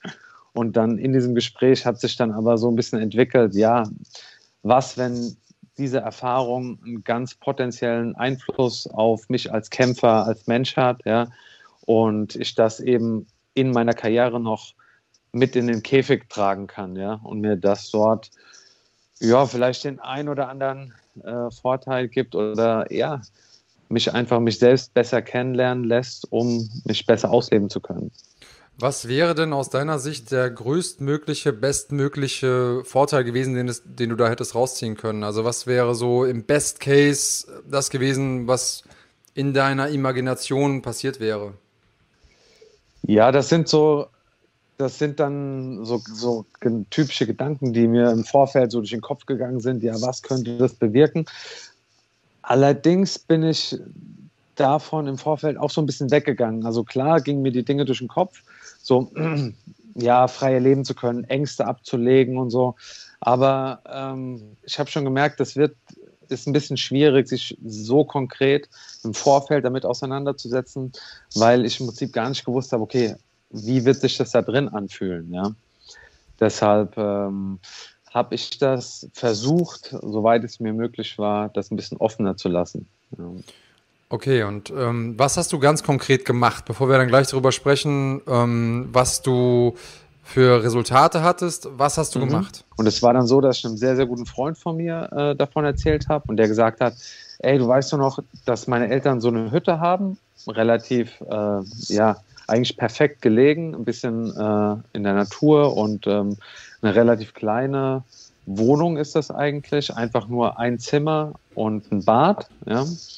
Und da hat er gesagt, ey, wenn du willst, machen wir das einfach dort. Ja. Da habe ich gesagt, okay, so kurz drüber nachgedacht und dann, warum eigentlich nicht? Ja, cool. Ja, der hat gesagt, ey, wenn du willst, ich mache dir Essen, was du halt haben möchtest. Und ähm, ja, den Rest kriegen wir auch hin. Wie gesagt, dem habe ich auch den Podcast gezeigt. Der war auch begeistert, hat aber gesagt, er wird es wahrscheinlich nicht machen. Ja, ähm, und so kam das dann zustande. Und dann haben wir ein bisschen geplant, ein bisschen geguckt, wie wir den Raum abdunkeln haben den dann auch komplett äh, dunkel bekommen. Äh, ist auch echt dann das erste Mal in so einem Raum zu sein, der komplett kein Licht reinlässt. Echt, äh, ja, ist, ist schon beeindruckend, irgendwie keinen Einfluss zu haben von irgendeiner Lichtquelle. Okay, dann erzähl uns doch mal, wie waren denn die Erfahrungen und wie lange warst du denn jetzt in der Hütte letztendlich? Also ich bin ähm, am Donnerstagnachmittag reingegangen und bin im Prinzip am Sonntagabend äh, wieder rausgegangen. Ja, es war Donnerstagnachmittag, Freitag, Samstag, Sonntag. Genau.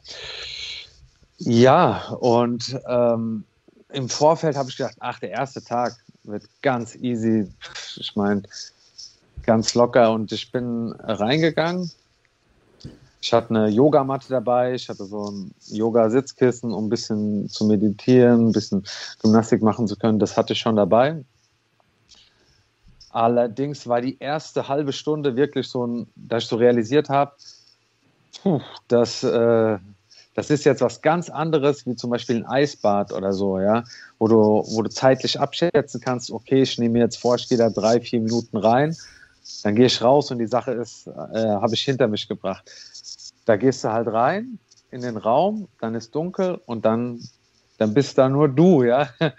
Und ähm, dann, da habe ich erstmal so gedacht, boah, gerade ganz so echt äh, ein bisschen bedrückend, gar nicht diesen Zeitraum abschätzen zu können, wie sich das anfühlen wird, hier Stunden oder Tage drin zu sein. Und ja. du hast ja auch keine Uhr dann, oder? Wo du gucken kannst, okay, bin genau. ich jetzt schon eine Stunde hier oder vielleicht erst zehn Minuten oder vielleicht schon einen Tag? Genau, also es gab keine äh, Jein. Also ich habe äh, den ersten Tag habe ich äh, im Prinzip mich komplett selbst versorgt. Ansonsten hatte ich, ich hatte äh, grüne Smoothies ähm, in dem Raum, wo ich eben Frühstück, im Prinzip grüne Smoothies hatte. Ich hatte ein paar Nüsse für über den Tag dabei und an den Abenden haben mir ähm, zwei sehr gute Freunde zwischen 6 und 8 Uhr einmal Essen gebracht. Also das war dann auch so eine zeitliche Orientierung, ja, die ich dann doch hatte, muss ich sagen. Ja. Und die sind reingekommen und haben ja. dann auch dafür gesorgt, dass beim Reinkommen kein Licht reinkam? Oder haben die das durch irgendeine Klappe durchgeschoben? Oder wie äh, muss man sich vorstellen? Ich hatte, ähm, darüber wird auch in dem anderen Podcast gesprochen, so eine, so eine Maske, die nennt sich ähm, Mindfold. Das ist äh, eine Augenklappe, ähm, in, bei der man auch die Augen aufmachen kann, aber die komplett äh, die Sicht verdunkeln. Also ich hätte im Prinzip, hätten ja auch das Licht anmachen können und ich hätte gar nicht sehen können. Und die haben dann eben geklopft. Ich habe die Maske aufgezogen und ähm, dann habe ich das Essen in Empfang genommen. Ja. Haben die nur noch ein bisschen Gesellschaft geleistet oder haben die nur das Essen in die Hand gedrückt und sind dann weg?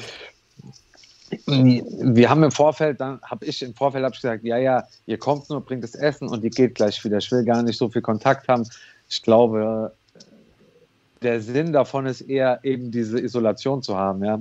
Als dann aber an dem ersten Abend im Prinzip der Freund von mir kam, mir das Essen gebracht hat, ich war so froh, dass, dass irgendjemand da war und ich habe hab dann so versucht, ein Gespräch anzubahnen.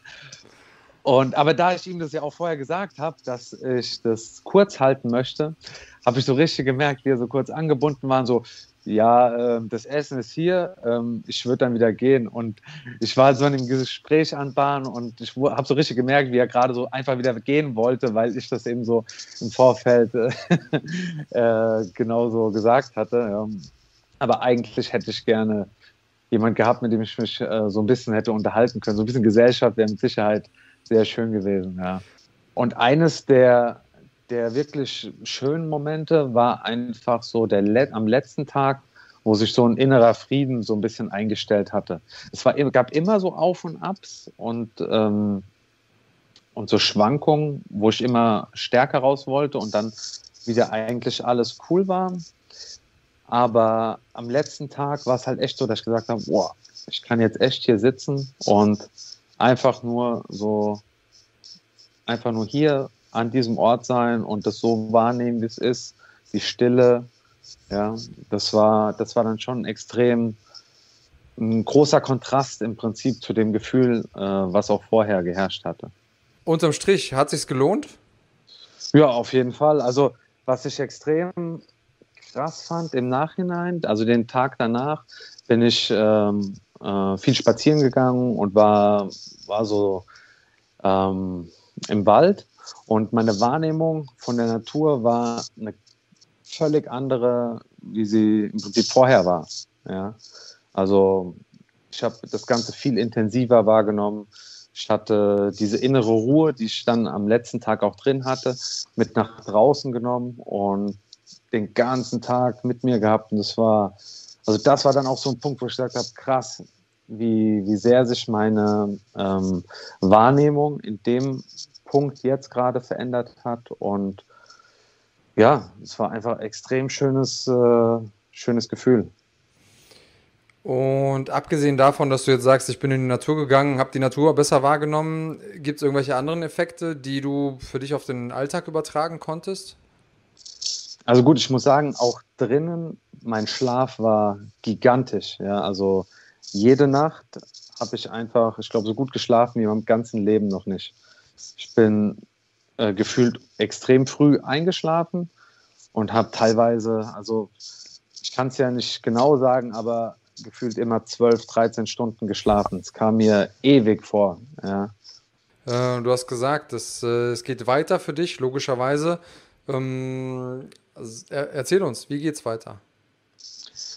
Ähm, wie ihr vielleicht schon mitbekommen habt, äh, Pedro Carvalho hat äh, so eine Umfrage gestartet, wie Leute den Kampf zwischen mir und ihm finden würden. Darauf gab es sehr viel ähm, Zuspruch von den Fans aus äh, Irland und auch aus Deutschland. Und ähm, dieser Kampf wird auch auf jeden Fall stattfinden, der wird zustande kommen. Das Datum steht noch nicht fest, aber der wird mein nächster Gegner sein. Ähm, er war auch im Viertelfinale von dem äh, Turnier bei Bellator. Also auf jeden Fall auch ähm, ein Kaliber. Und ich freue mich auf jeden Fall, gegen ihn ja, ran zu dürfen und ähm, ja, mich ein Stück weit wieder ausleben zu können und als Kämpfer zu zeigen, wo die Entwicklung hingegangen ist. Ja, ist natürlich eine gute Geschichte, denn er hatte zuvor sechs Kämpfe in Folge gewonnen, dann äh, gegen euren gemeinsamen Bekannten äh, Pitbull gekämpft und verloren. Und das wäre jetzt quasi sein ähm, ja, Rebound-Kampf gegen dich. Damit kannst du natürlich auch so ein bisschen Momentum mitnehmen noch. Ähm, weiß man schon, wann der Kampf stattfinden wird? Nee, Datum steht noch keins fest. Okay, aber das sind ja schon mal gute News für alle Daniel Weichel-Fans. Äh, spannend auch zu sehen, an äh, welchen Schräubchen du versuchst zu drehen, um eben noch besserer Kämpfer zu werden. Gibt es sonst irgendwas, ähm, was die Leute wissen sollten, was noch bei dir passiert in der nächsten Zeit? Das ist auf jeden Fall ähm, das Highlight, was jetzt kommen wird und worauf ich mich auch sehr persönlich sehr freue. Ja. Du, ich freue mich auch. Ich werde äh, auf jeden Fall an der Mattscheibe kleben und das Ganze verfolgen, dir die Daumen drücken. Ähm, spätestens nach dem Kampf sollten wir uns nochmal unterhalten, aber vielleicht äh, quatschen wir auch nochmal vorher, wenn der Kampf feststeht. Und ähm, vielleicht hast du da noch ein paar Sachen zu erzählen. Vielen Dank, dass du uns hast teilhaben lassen Sehr gerne. an deinen Erfahrungen und ähm, bis hoffentlich ganz, ganz bald. Auf jeden Fall. Danke dir. Bis bald. Mach's gut, Daniel. Jo. Da sind wir wieder. Super interessantes Interview mit Big Daddy und Daniel Weichel im Darkroom. Ich hätte ja fast gesagt, Andreas, du hast dir die Haare auch im Darkroom schneiden lassen. der, musste, der musste jetzt noch raus. Äh, ganz kurze Frage vielleicht, weil die wurde jetzt hier gestellt von Jackhammer, der offensichtlich großer Goldrock-Fan ist. Also alle Wrestling-Leute wissen, äh, worum es geht. Äh, und der jetzt hier vom Kollegen Kranetakis auch noch falsch informiert wurde. Also der hat gefragt, darf man Gegner auch spearen im MMA? Äh, ein Spear ist äh, nicht das, was, äh, was der Iggy P hier meint, Kopf über den Boden rammt, das ist Spiken, also das ist ein Piledriver, das ist nämlich nicht erlaubt. Äh, ein Spear war im Wrestling zumindest oder bei Goldberg war das ein Tackle und das ist durchaus erlaubt. Das ist wie so ein Power Double Leg, äh, so ein, wo man quasi den Gegner überrennt und einfach umtackelt. Das ist theoretisch erlaubt, äh, um die Frage mal noch kurz aber, zu beantworten. Aber Sammy Jenkins sagt ja, du darfst auch einen Jackhammer machen. Was ist ein Jackhammer? Ja, ein Jackhammer ist so ein Wrestling-Move, den dürftest du theoretisch machen. Da wird der Gegner hochgenommen und dann so auf den Rücken geschmissen. Das ist wie so ein, wie so ein Body-Slam, theoretisch kannst du dir das vorstellen. Mhm. Äh, den dürftest du machen, aber würde, also, würde mich interessieren, wer das hinbekommt. also, das könnte vielleicht äh, Francis Ngannou mit, äh, mit Piotr Jan machen oder so. Das würde vielleicht gehen, sage ich mal. Aber so in einer Gewichtsklasse stelle ich mir das relativ schwierig vor. Also, du nimmst den dann hoch, dann legst du den dir hier so über die Schulter und knallst ihn so hoch. Also, ja. Okay.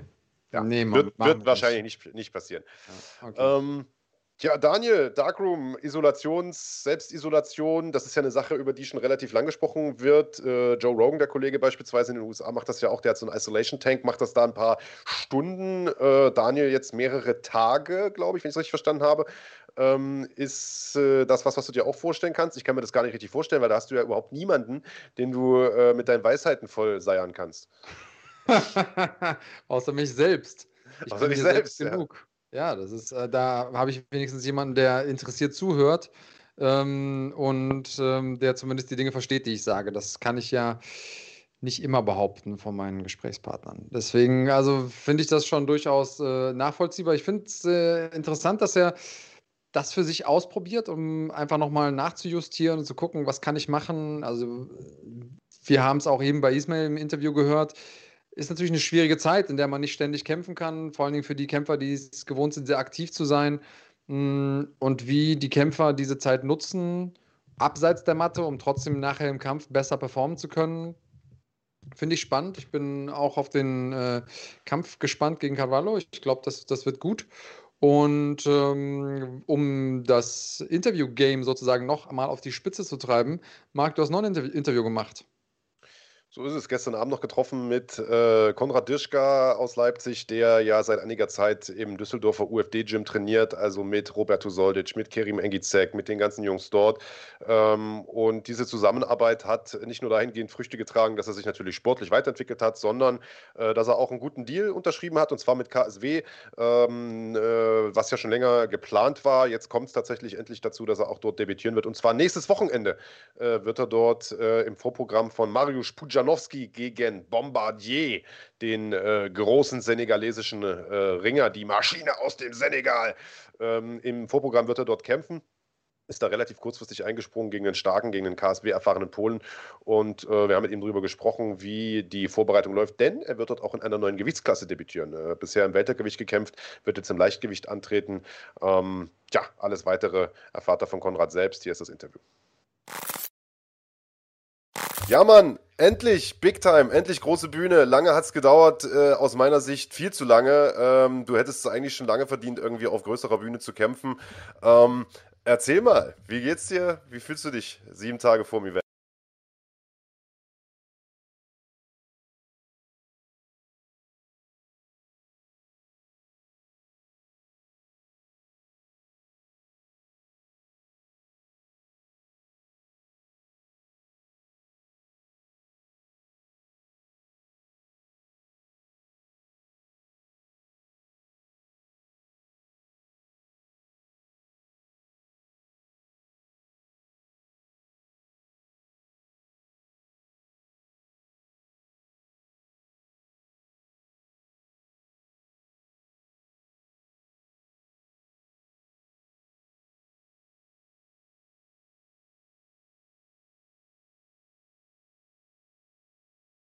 Mir deinen Instagram-Account angucke, da sieht man dich da auch mal mit, mit einem großen Tiramisu stehen und so. Also du hast schon, glaube ich, auch Bock ab und zu mal zu schlemmen. Wie schwer fällt dir der Cut und, und warum Leichtgewicht? Es ist schon nicht einfach. Also ich schätze sehr das Essen. Aber naja, man muss sagen, ich habe immer mal so vier, fünf Kilo nur gemacht. Das war ja nicht viel. Ja. Ähm, ja, es ist schon eine große Herausforderung jetzt. Mal sehen. Also bis jetzt läuft es gut, muss ich sagen man ist sehr oft genervt. Die Kohlenhydrate fehlen. Ähm, ja, ich hoffe, ich bin guter Dinge. Merkst du es an der Power im Training und so? Äh, bis jetzt noch nicht. Bis jetzt äh, ist noch alles da. Ähm, ja. ja. die harte Woche ist jetzt vorbei, sag ich mal, die Sparringswoche. Und nächste Woche nur noch aufs Gewicht konzentrieren. Also ich meine, auf der einen Seite macht es natürlich Sinn, äh, niedrigere Gewichtsklasse. Es gibt definitiv größere Weltergewichte. Wenn man mal guckt, Roberto Solic ist ein, ist ein ziemlicher Gigant, mit dem hast du ja nun oft genug zu tun gehabt da in Düsseldorf und so. Ähm, auf der anderen Seite ist das Leichtgewicht aber natürlich auch, egal wo man hinguckt, ein absolutes Haifischbecken. Also ich würde sagen, das ist weltweit eigentlich die bestbesetzte Gewichtsklasse. Scheißegal, ob man jetzt in Europa guckt, in den USA guckt, das ist einfach das, äh, wo sich irgendwie diese ganzen Megatalente sammeln. Ähm, das hast du dir nicht einfach gemacht, ne? Also äh, harter Cut, harte Gewichtsklasse. Erzähl mal, wie kam es dazu? Man muss so sehen, also äh, auch wenn es im UFD-Gym ist oder was weiß ich was, die ganzen Leute, die cutten so viel und ich dachte mir so, ich mache meine vier Kilo nur, äh, das ist doch wirklich, dann versuche ich mal den Schritt jetzt auch mal und gehe auch eine Gewichtsklasse runter und mal schauen, wie es wird. Ja. Ja gut, äh, ich meine, mit Cutten hast du ja im Prinzip auch Erfahrung. Du kommst vielleicht, ähm, bevor wir jetzt über den Kampf sprechen, lass uns vielleicht erstmal so ein bisschen über dich, deine Anfänge sprechen, für alle, die dich vielleicht auch noch gar nicht kennen. Du kommst ja eigentlich aus dem Ring. Ähm, erzähl mal so ein bisschen, was hast du, was hast du da geleistet früher und äh, wie kam, wie kam der, der Wechsel dann zum MMA zustande? Also beim Urschleim quasi mal anfangen. Also beim Ringen habe ich ja auch schon viel gecuttet, sage ich jetzt mal, aber ich habe es ganz anders gemacht. Jetzt sag ich mal, habe ich noch viel, vieles dazugelernt. Ja, beim, da habe ich komplett, also ich war ja früher schon in der Bundesliga und musste sogar mit 16 Jahren habe ich 55 Kilo gekämpft. Ja, da habe ich ja auch jede Woche äh, meine 4 Kilo gemacht. Ja, die ganzen Leute in der Schule, die haben da Burger Cola äh, genommen, zu sich genommen und ich habe hier versucht, äh, weiß ich, ein bisschen Wasser zu trinken. Das war auch schon hart, ja. Da mussten wir jedes Wochenende, das war ja noch eine andere Geschichte, ja. Und eine Stunde später mussten wir direkt kämpfen. Hier haben wir ja wenigstens noch einen Tag Zeit, um es zu regenerieren, ja. Ja, das ist ja das. Aber halt ja, also ich habe da schon ein bisschen Erfahrung, natürlich, durchs Ringen. Aber wie gesagt, ich habe jetzt noch ein bisschen was dazugelernt und ja, das ist jetzt der nächste Schritt, 70 Kilo.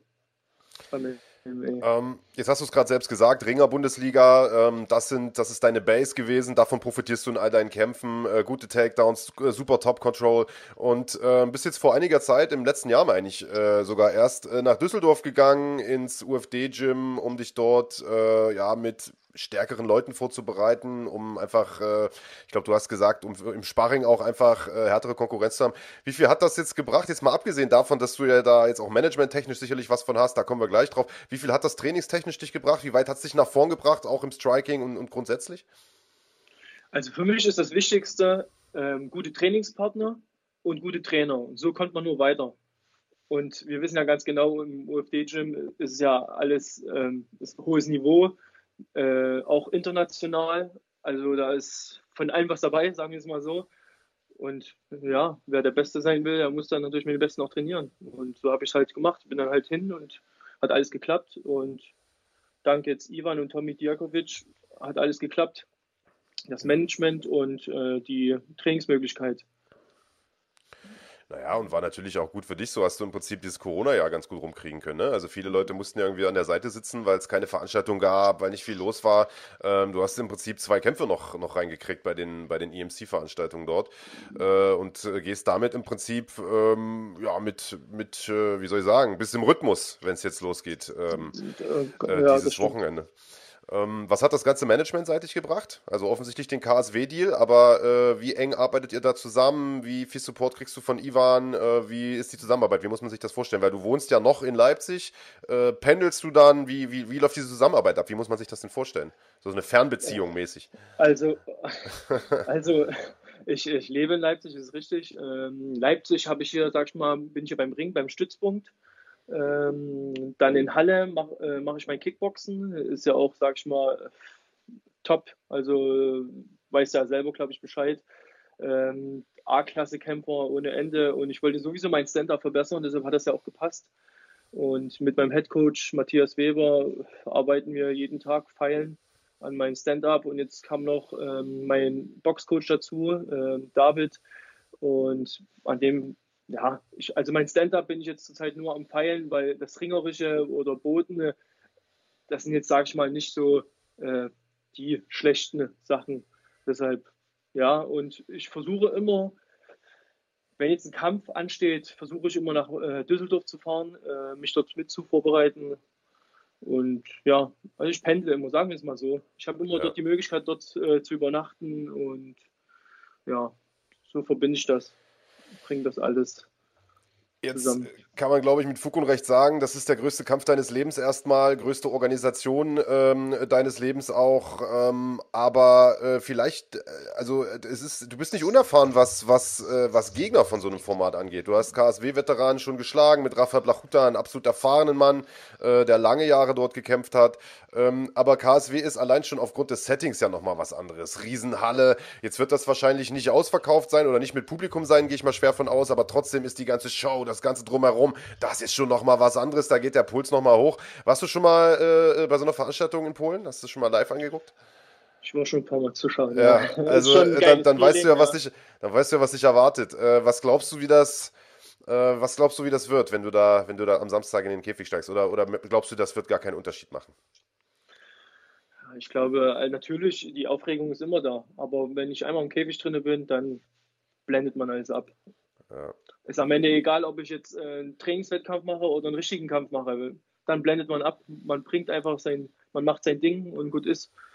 Ja, aber natürlich ist man vorher aufgeregt, ist auch ein geiles Feeling. Also ich war schon zweimal, zwei, dreimal bei KSW zuschauen.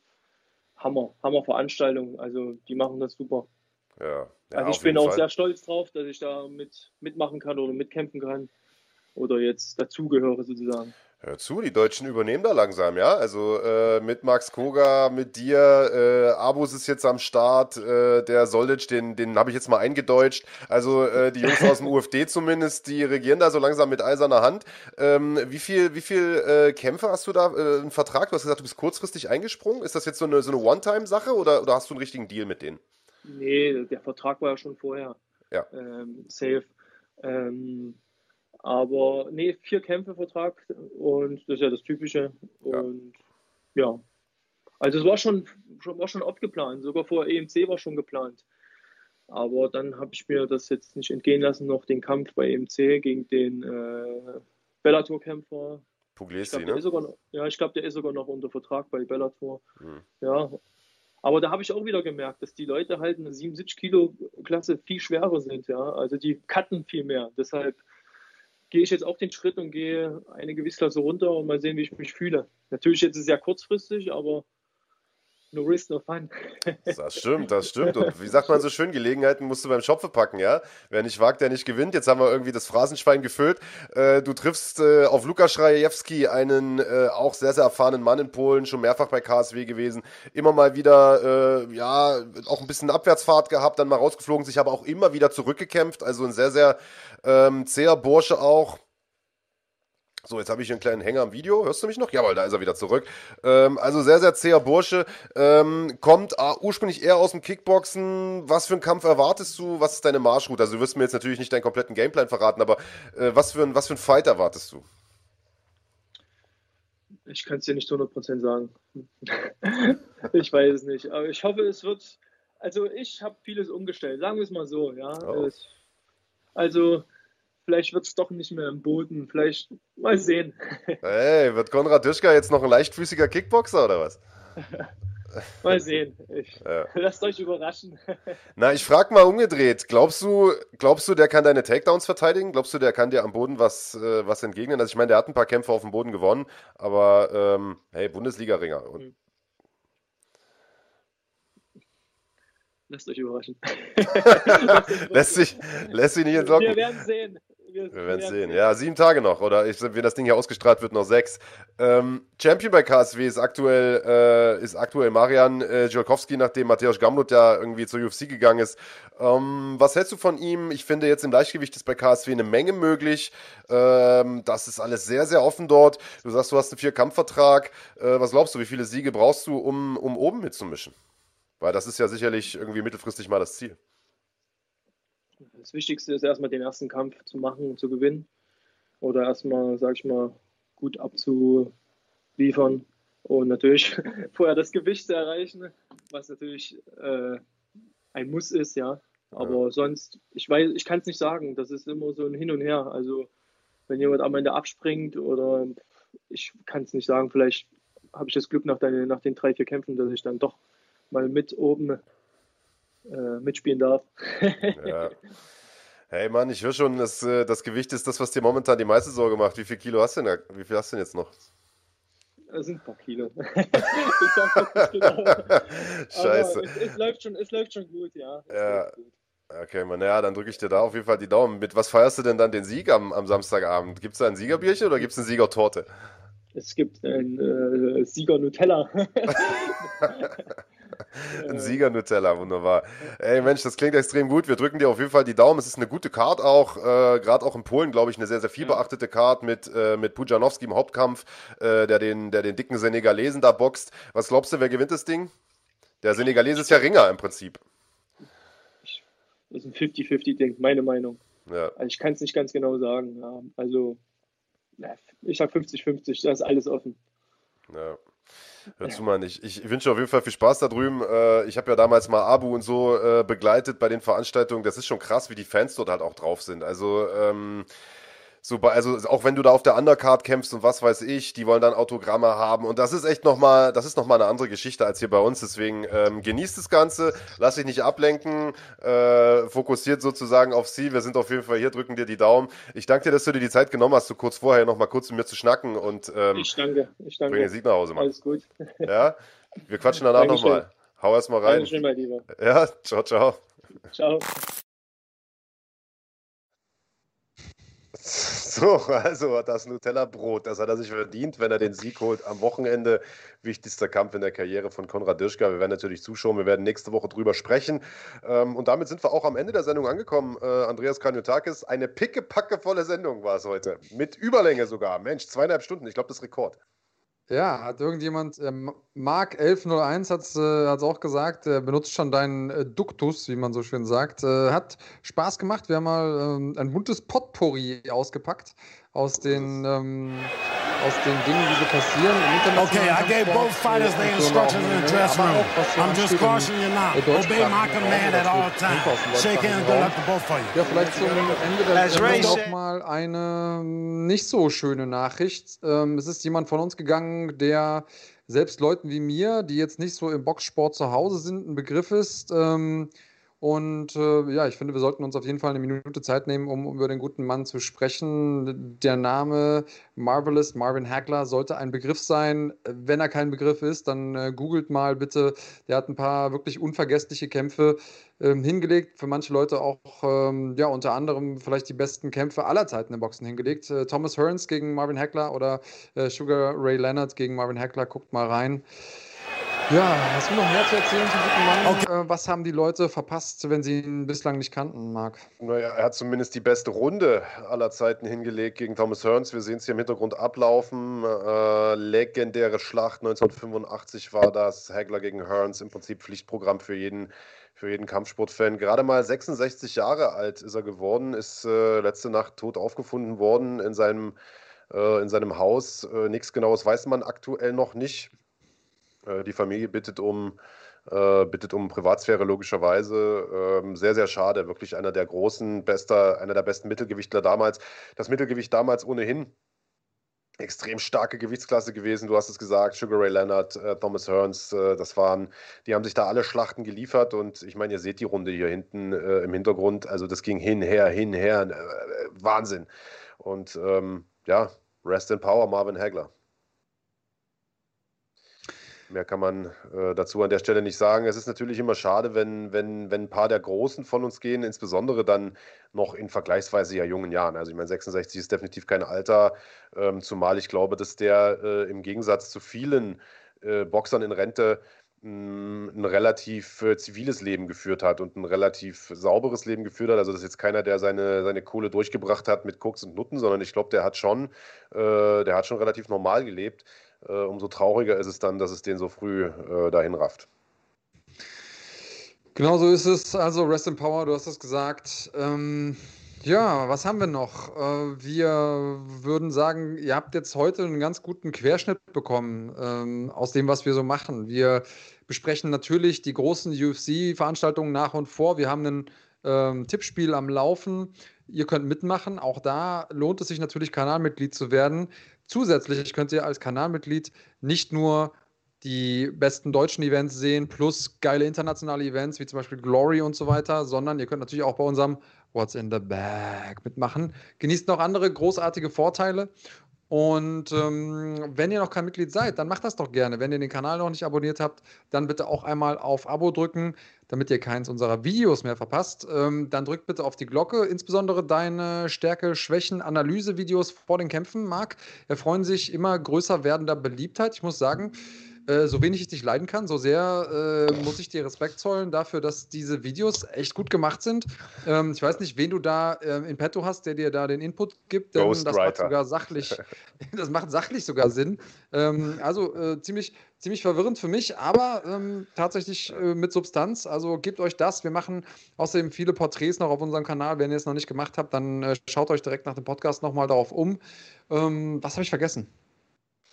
Eigentlich nichts. Wir bedanken uns noch bei unseren Freunden von Nano Squad, haben wir schon gesagt. Äh, unsere guten Freunde von Hyped Supplements ebenso, die in Deutschland produzierte Supplements äh, am Start haben. Auch dort bekommt ihr 10% Rabatt mit dem Code Schlagwort 10. Da seht ihr das eingeblendet. Äh, und weil vorhin nochmal gefragt wurde, der, ähm, der Code für Nano Squad ist Fighting 10. Also da könnt ihr sozusagen noch Prozente abstauben. Nächste Woche gibt es auch wieder Content bei uns auf dem Kanal. Dienstag wird, so Stand jetzt zumindest, äh, ein Feature zu Dana White online gehen. Äh, Donnerstag gibt es auch noch was Neues. Nächste Woche wie immer der Schlagwort-Podcast um 11 Uhr. Wir werden natürlich über die UFC Fight Night sprechen. Brunson gegen Holland. Wir werden sprechen. Pujanowski gegen Bombardier und äh, das äh, KSW-Debüt von Konrad Dirschka und äh, vieles, vieles andere mehr. Bleibt uns gewogen, bleibt vor allen Dingen gesund und ansonsten hören wir uns nächste Woche wieder. Bis dahin, haut rein. Bleib, bleibt cremig.